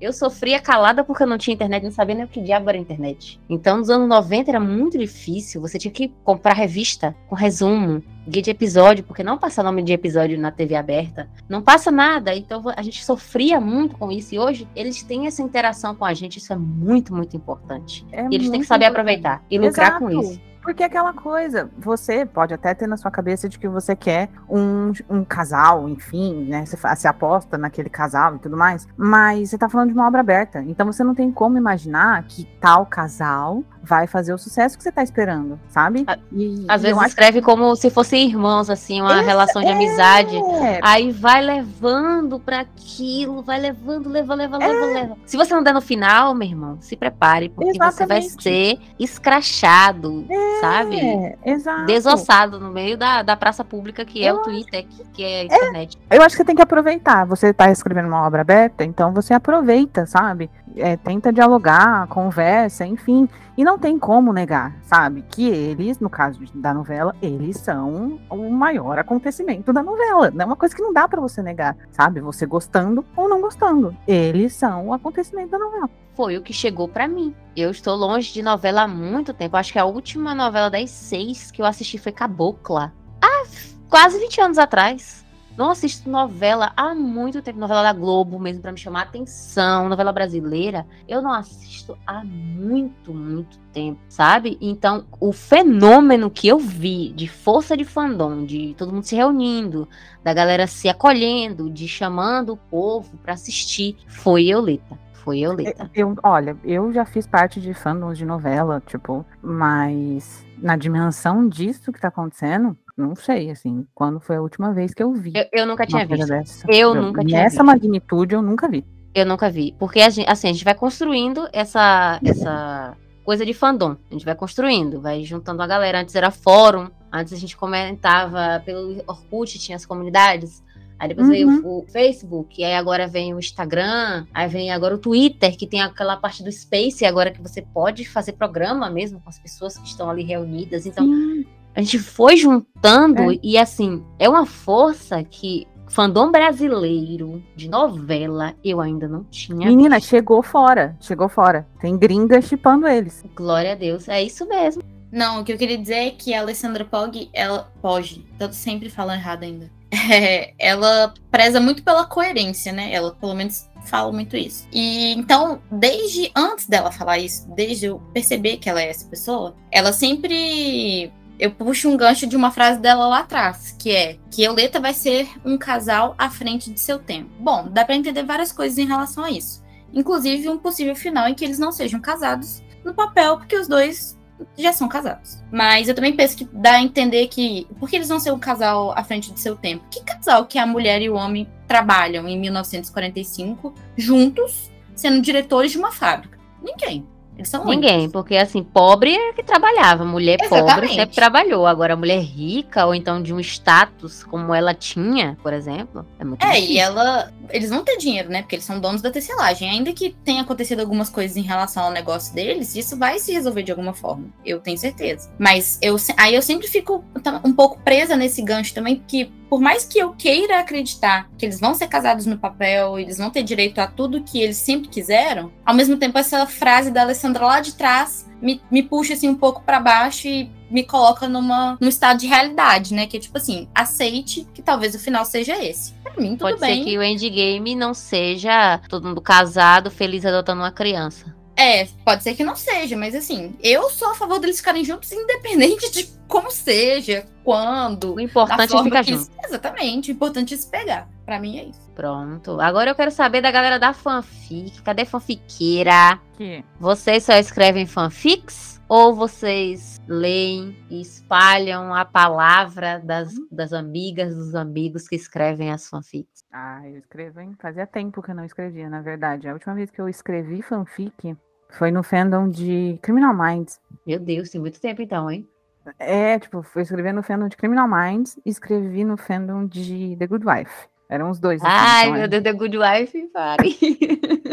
Sofrido, mas era fanfic em inglês, né? Então, tipo, há, há muito tempo eu não, não escrevia fanfic em português. E aí, a primeira fanfic que eu escrevi sobre Euleta foi uma piração que eu tive lá no começo da novela. E aí eu inventei a Cecília, que é uma, uma terceira filha pra, pra Violeta. E eu meio que criei a Cecília pra ela ser meio que os fãs, sabe? O que todo Uhum. mundo falava, o que todo mundo queria. Em vários momentos, é, todo mundo se queixava muito de que a Violeta estava sozinha em determinados momentos, que a Violeta precisava de um abraço, que a Violeta precisava de alguém que abraçasse, sabe, que cuidasse e tudo mais. E aí, então, eu criei a Cecília. Então, em determinados momentos, assim, a Cecília, ela é esse colo que até a gente queria dar pra personagem, sabe? A, no caso até do Eugênio, que queria ter uma família. Na fanfic eu fui aproximando a Cecília do, do Eugênio. Então,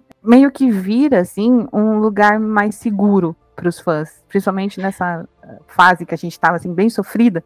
Oi, A reação da- das meninas descobrindo que você é a autora da fanfic. Eu tô aqui. quase chorando. Meu Deus Menina, do céu, isso é, é muito que, assim, bom. Essa fanfic que tomou assim. Gente, pode falar. Pode É. falar, gente. É, É, sério. gente. Porque eu Pode até falar brinco- então? Pode. Cara, eu vou falar porque assim, eu lembro quando a Thalita me mandou a fanfic da Cecília. Eu e a Thalita a gente troca muito Eu fanfic também lembro quando ela me mandou, ela falou: será que eu posto? Eu falei, pelo amor de Deus, posta isso. Eu falei, falei assim, posta, Thalita, posta que vai ser sucesso. E aí tem várias vezes que ela me manda, às vezes, umas cenas, e aí eu não sei se já foi ao ar, se ela já postou ou não. Eu fico meio perdida, assim, no timeline da Cecília, mas é a fanfic de milhões, assim, que tem. Nossa. A Thalita é um poço de ideia de plot pra fanfic. Vocês não têm noção. É absurdo. Eu falei duas frases pra ela outro dia, ela escreveu uma one. Meu É. Deus. Se eu fosse talentosa assim, nossa, tava feita na vida. Eu sou aquele tipo de gente que integra o fundo, que, o fandom que não agrega em nada, sabe? Não escreve fanfic, não faz edit, só existe. Mas você é sommelier de fanfic, ué. Sim, mas, gente, eu sou assim só com Bensler, com Euleta. Ah, na verdade, eu já fiz a lista pra Yasmin. Agora. Ah, então eu quero essa lista também que eu quero postar no nosso site do chipsandfanfics.com. Eu quero colocar de- uma página só de, de que vocês me indiquem mesmo as fanfics, vocês fazem um resumo pra mim, me dá um, um- um link de onde eu posso colocar ali para as pessoas ser direcionada para essa fanfic. Porque a gente vai ter no Chips e Fanfics também a parte de que vocês vão dizer pra gente quais são as fanfics que mais te emocionam, aquelas que vocês mais gostam, as que vocês escrevem. Isso é muito Uhum. importante, não só é, escrever, mas também apoiar o trabalho do amigo, apoiar o trabalho da amiga. Isso é muito importante, porque Então. assim, fanfic é de graça, a gente escreve É. de graça, a gente só tem ali o prestígio do nosso público mesmo. Mas é verdade. E até você falou isso de prestigiar o amigo e tudo mais, vou até aproveitar que tava todo mundo falando da Cecília, falando da Cecília, falando da Cecília, mas a minha grande parceira de fanfic é a Catarina. Então, até inclusive. Fica é, eu e a Thalita de madrugada fanficando. é sério, a- tem um chip que foi criado na fanfic da Cecília, que é o Joaquim e a Cecília, que é a. Quem criou o chip foi a Catarina, sabe? Eu, gente. Fui eu que criei Foi a Catarina. Jacília. Nossa. Você vê que a gente já cria, cria o, o Sim. personagem, depois cria um, um, um chip desses personagens, É. às vezes os personagens Catarina não deu existem. cara pro personagem.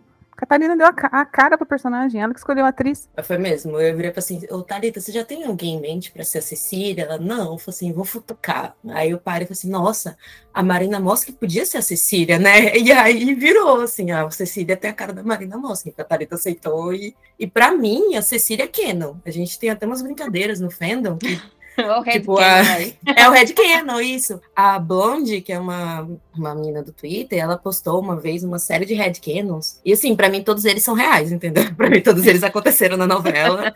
Pronto, acabou. E aí eu lembro que foi até uma época legal, porque a gente tava numa depressão por conta de Oleta. A gente tava sofrendo demais na novela, demais. E aí várias pessoas começaram a pegar os Red Canon da, da Blonde e transformar em fanfic, sabe? Eu peguei alguns e transformei, até postei Eu uma recentemente. um.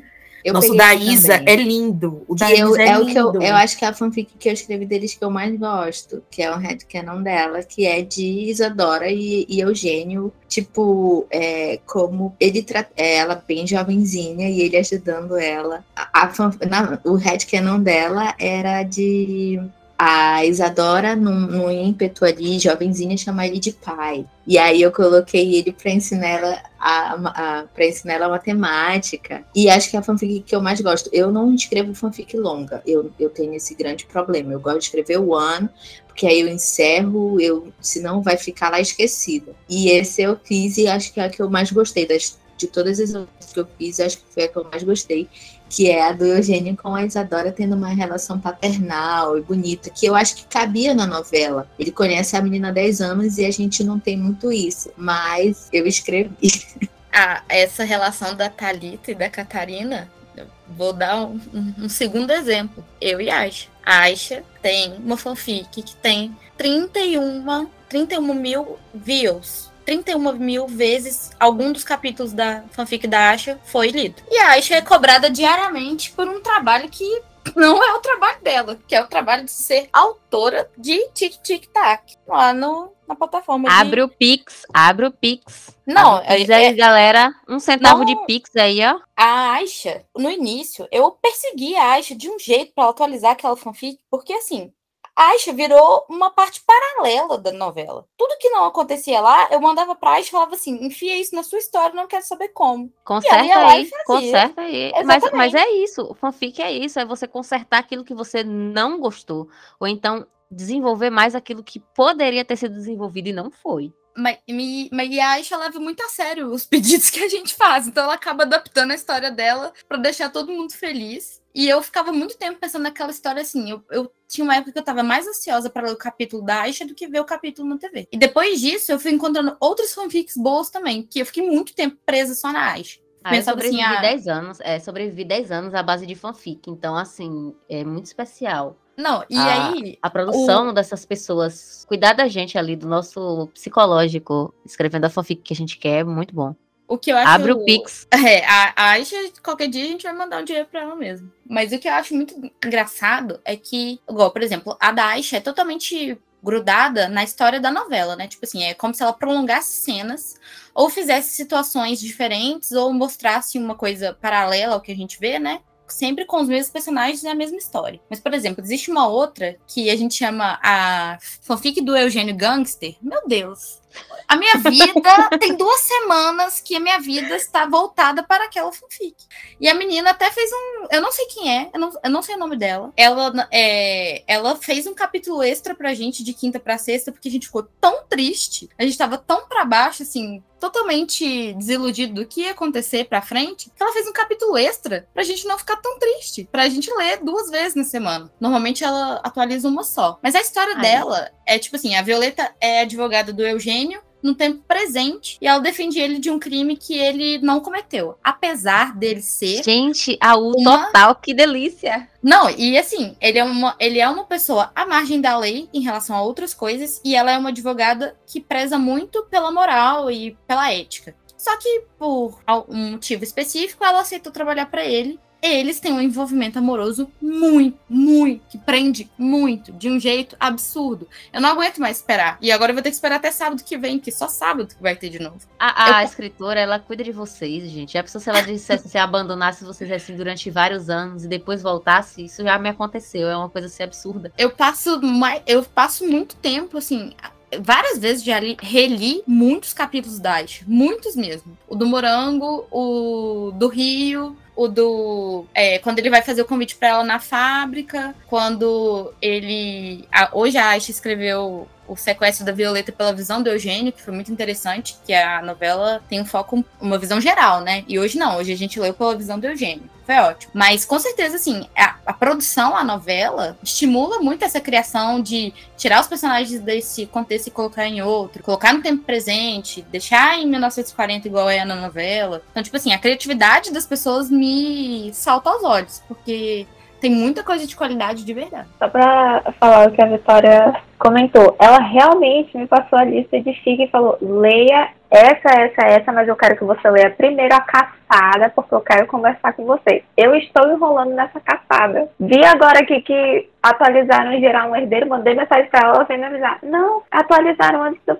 antes de começar a gravação. Eu fiquei, mana, que essa de gerar um herdeiro, cara, é muito É da bom. Vitória, essa é maravilhosa. A- a- Mano, eu sou louca. Herdeiro. Eu sou É muito, muito fã bom. dessa fanfic. Cara, eu sou eu- muito fã. Tipo, eu lendo tudinho, tem- eles têm a dança, a forma como eles fazem essa dança, entre aspas. Aí na segunda tentativa de ter um filho, faz a dança de novo. Meu Deus, eu tô apaixonada nessa fic. Agora me diga uma coisa, qual que é dessa do morango que eu vou pesquisar agora, porque eu quero ler essa do morango. É a da Aisha, tique É chá, é caçada, é morango.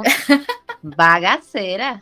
Só pra dizer que a fanfic da Asha, ela é a fanfic de conforto do fandom. Porque o que não tinha algumas cenas da novela, tem na fanfic. Escrita de uma forma deliciosa de ler. A escrita é maravilhosa. Eu acho a coisa mais perfeita do mundo quando eu tô lendo.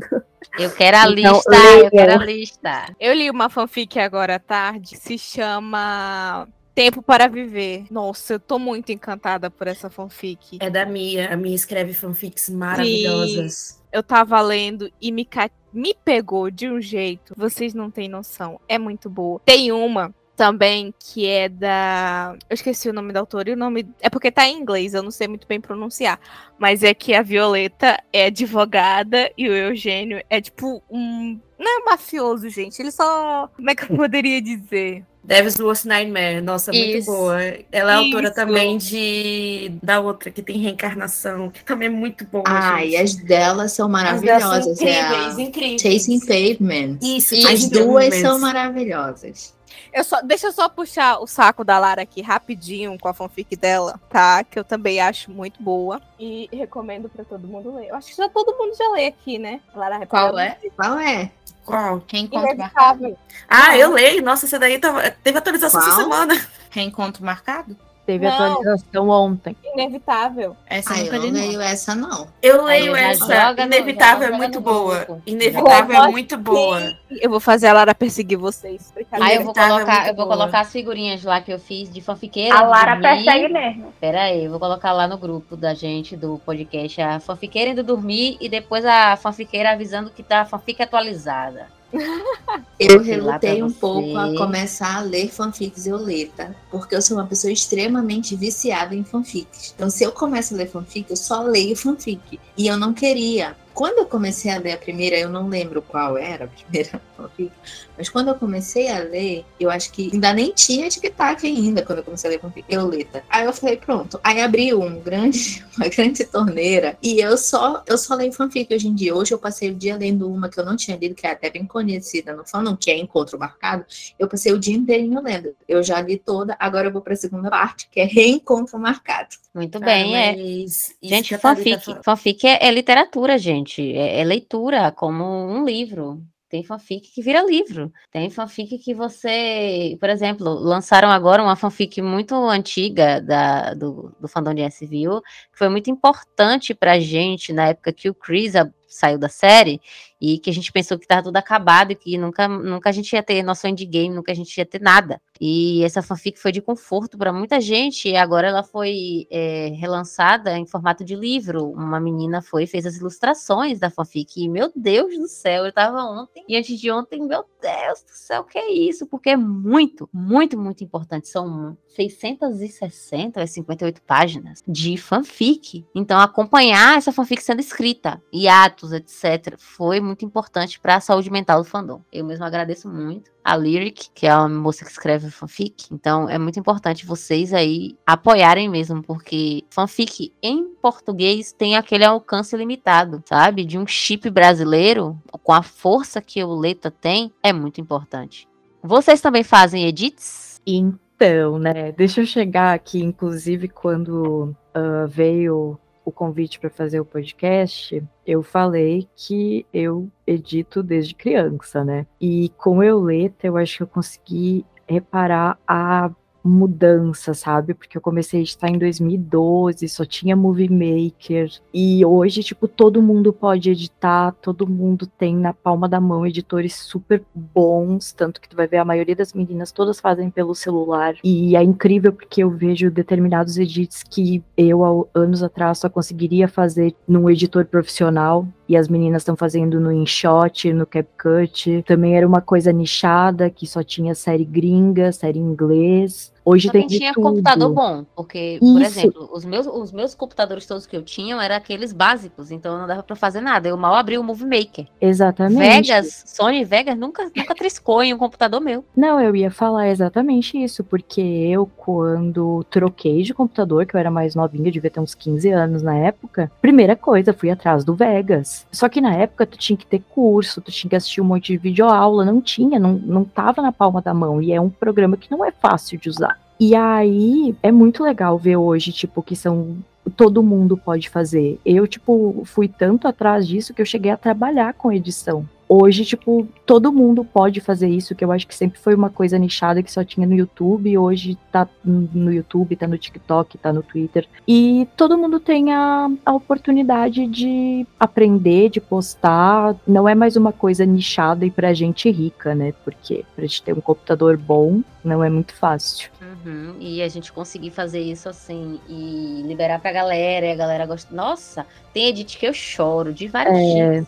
o eu feedback é assim, muito meu Deus. É, eu acho que é a parte mais importante da gente estar assim, unido em comunidade, é essa coisa do feedback. Porque às vezes a pessoa tá ali, é um, um jeito dela extravasar as emoções dela, o que ela está sentindo, e receber o retorno positivo é muito importante. Se você não gosta, você pode comentar com outra pessoa ali, mas não para aquela pessoa que postou, porque aquela pessoa que postou ali, ela foi na melhor das intenções. E receber um feedback destrutivo é muito triste. Se eu ver assim, qualquer fandom, eu fico assim, poxa, não gosta, passa. Eu- Comenta aqui com o seu grupinho, mas não publicamente, sabe? Pra, pra pessoa sentir aquele impacto. A não ser que seja autor que recebe por isso. Aí eles têm que sentir o impacto mesmo. Eu ia dizer que eu, como uma senhora, eu gosto muito. Eu acho que o melhor feedback, na verdade, não é nem quando comentam os meus edits, mas quando vem pedir, tipo, ai, tu gostou disso, tu gostou daquilo. Tipo, como se eu fosse a pessoa que precisa dar aprovação. Só que não, é muito, tipo, é muito legal ver o pessoal iniciando, o pessoal que já sabe fazer há muito tempo, todo mundo ali junto, tendo o mesmo alcance, o mesmo reconhecimento. Eu fico muito feliz. Assim, às vezes faço um aqui, eu sou muito preguiçosa para cortar a cena, então eu não gosto de. Enfim, e mexo também com CapCut, porque computador, não faço quase nada no computador. Mas o que eu queria falar mesmo desse assunto é que eu, o que eu acho muito legal no fandom Violeta é que as meninas, tipo, dão valor ao que o outro tá fazendo, sabe? Tipo, tanto as fanfics quanto os edits, as meninas compartilham e as meninas falam, nossa, tá muito bonito e tá, e tá muito legal. Eu compartilho. Tu, tu pode nem, nem falar muito com a outra pessoa, não, não fazer parte do teu grupo mais próximo, mas se tu gosta, tu vai lá, dá um like. Eu acho isso muito legal no, no, no fandom Violeta, porque eu já tive um outro fandom e eu era amiga de uma, assim, colega, né, de uma menina que editava, e parecia que, que a pessoa fazer um edit no CapCut, meu Deus, não pode, é errado. A pessoa tinha que conhecer to, todo o Photoshop e, e todo não sei o que, e eu ficava assim, às vezes, poxa, então, mas se eu quiser fazer um edit meu, assim, eu não sei mexer no Photoshop, mas se eu quiser fazer um edit meu, eu não vou poder porque não vai estar tão bonito e com os efeitos maravilhosos e blá blá blá. E no Fandom Violeta não tem isso. É tipo todo mundo engajando o trabalho do outro.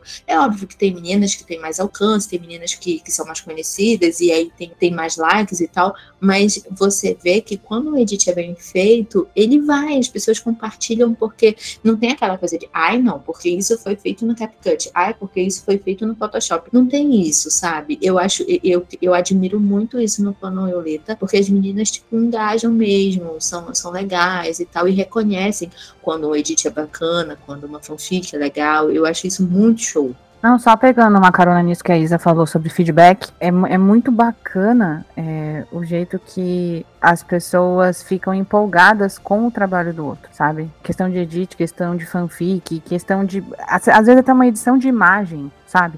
Os memes da Catarina. Então. É... Os memes de centavos. Então, tipo, é muito legal, sabe? Porque começa com uma coisa pequena e aí vai, vai indo. No meu caso, por exemplo, eu não sei fazer edit, mas no meu caso é a fanfic. Então, é, é muito legal quando alguém chega pra você, assim, e fala, por exemplo, na fanfic da Cecília, por exemplo. As pessoas chegam e falam assim, poxa, ai, cara, assistindo a novela, sabe? Elas chegam pra mim e falam assim, meu, é, eu tô imaginando a Cecília nessa cena que tá acontecendo agora, o que, que a Cecília ia fazer nessa hora, eu quero, eu quero ver o que vai acontecer. Então, essa resposta, esse retorno que a gente tem e a maneira como as pessoas ficam empolgadas com o que a gente faz, dá muito gás pra gente continuar fazendo. As pessoas dão força, sabe? É, é um fandom que é muito grande, tomou uma proporção absurda, mas meio que uma vai lá e, e- e- e divulga o trabalho da outra. Isso é muito legal nesse fandom. Só complementando mesmo o que a Thalita fala, porque o nosso fandom cresceu demais, sabe? Começou com 20 gatos pingados, mas cresceu tanto. E realmente, cada uma sempre dá apoio à outra, divulga o que uma não é boa, a outra é boa e faz. E a questão do feedback é uma coisa que me surpreendeu muito, porque eu, particularmente, não escrevi fanfic há pelo menos uns sete anos, mais ou menos. E eu voltei a escrever por conta de Violeta e foi muito bem recebida. E aí depois eu comecei a fazer uns memes e postar no Twitter. E aí, de repente, eu fiquei conhecida como a, a garota do memes dos centavos, sabe? A, a, Isabela tem uma caneca com meu meme, entendeu? Isso para mim, assim, foi hilário. Eu amei esse detalhe, entendeu? E ela quer fazer outra caneca com outro meme meu. E eu amo isso. Eu acho isso muito engraçado. O chá de vira-voto. E antes eu era da fanfic, agora só dos memes. Tem cada edit que eu vejo passando pela minha timeline que são lindos, assim, que inspiram realmente as meninas a escreverem fanfics. Teve um edit, acho que até os edits da Raíssa são lindos. Teve um das, acho que foi da, da Sam, que eu vi e eu olhei assim, Sam, isso me inspirou a escrever uma fanfic, a escrever uma one. Então, é um fandom que, que realmente te acolhe, te dá feedback, tá sempre te inspirando a, a, fazer as coisas, sabe? É isso, virou uma família que cada um tem espaço ali para fazer alguma coisa, assim. Eu acho isso muito, muito legal. E ajuda na rádio também, só para porque muita Isso. menina fala, faz edit com música, e aí, tipo assim, vira edit famoso no fandom, e aí as minhas pedem na, na rádio. E aí a gente, ai, olha, tem aquele edit e tal, e aí joga a música na rádio. Ou então a rádio fala, olha, tá tendo rádio, tá tocando essa música. Meninas, faça o edit com essa música. É muito show. Thalita Menezes e acho que Samba Juliana com dois N's no Twitter. Samba Juliana, Samba Juliana. Por causa de The Good Wife, menina. Bom, meu nome é Viviane e lá no Twitter eu sou a rainha do café. Bom, meu nome é Catarina Barbosa. É, no Twitter eu sou a Joe, eu, me, myself. Joe é tipo de espanhol. Eu sou a Edionária e lá no Twitter estou com a Edionária Souza. Eu sou a Isabela Pedrosa e meu Twitter também é Isabela Pedrosa. Eu sou a Isabela Menezes e lá no Twitter eu sou a Gali Sexual, mas também tem a Radioleta. Sigam lá. Eu sou a Yasmin Cucato e no Twitter Yasmin Cucato. Eu sou a Raíssa Cripa e o meu arroba lá no Twitter é Gay for Gali. Gay for Gali, tem Gali Sexual e tem Gay for Gali. Tem também aqui a Aisha, que ela tá agora sem microfone, não é isso? É a Claime, Claime Mil. Eu quero agradecer a participação de todo mundo. Teve a Paty também que saiu, não foi isso? A Patrícia. É, muito obrigado por essa aula de Euleta para mim. Foi muito, muito, muito esclarecedor para eu entender o fenômeno Euleta, como essa comunidade se formou, como tudo aconteceu. Quero agradecer a Vitória, Vitória Caroline, por favor, fala aí pra gente, Vitória, como foi isso, Vitória? Como é que você conseguiu organizar todo mundo, Vitória? Como, meu Deus, foi de grande ajuda. Você jogou a pobre da Vicky. Você jogou a ideia e eu fui lá e abracei. Eu vi que era o momento que a gente precisava se unir. E foi um momento também que eu achei para interagir com, com o resto do fandom. Então, eu achei a ideia maravilhosa porque a gente não se envolve em tantos projetos. Agora, a gente tem proje projetos incríveis com as meninas do portal Dioleta, de rádio, da Radioleta, e agora o podcast. Então, eu achei que a gente se envolvendo nessas coisas para levar a visibilidade de Oleta para o Spotify, para o Twitter, para o Instagram, eu achei muito, muito legal. Então eu queria que muita gente participasse, muita gente entrou em contato para participar, mas nem todo mundo pôde gravar hoje, mas as que tiveram aqui foi muito bom ter esse momento com vocês. E meu Deus do céu, eu vou parar de ler o chat, senão me perco. Mas foi muito bom ter esse momento com vocês, compartilhar os pontos de vista sobre cada cena de Oleta, em que normalmente a gente não consegue falar isso durante os capítulos e, e, no dia a dia. E a gente vai levar cada opinião, cada apresentar os fatos, né? Vamos levar os fatos sobre Oleta pro mundo, gente. E é isso. Prontinho. Muito obrigada a todos e todas e todes. Muito obrigada mesmo. O Chips e Fanfics está no site www.chipsefanfics.com. Vou deixar todos os contatos na descrição deste episódio. Estamos no Anchor, estamos no Deezer, estamos no Spotify. Muito obrigada, galera, pela participação. Vou aqui agradecer também a todo mundo que entrou em contato com a Vicky e que entrou no grupo e por algum motivo não pôde participar. Eu espero que nós possamos aí do final aí discutir um pouco o endgame de Oleta num próximo capítulo futuro, se vocês toparem. Eu acho interessante e muito importante também para poder fortalecer ainda mais um chip, que é um chip de personagens de meia idade e que o relacionamento não é fácil, tem várias complicações socioculturais e também ali históricas e que ganhou uma força muito grande nesses últimos meses da novela Além da Ilusão, que vocês podem assistir na Rede Globo a partir das seis da tarde também no Globoplay, que é o streaming do canal. Então, não percam Euleta em Além da Ilusão.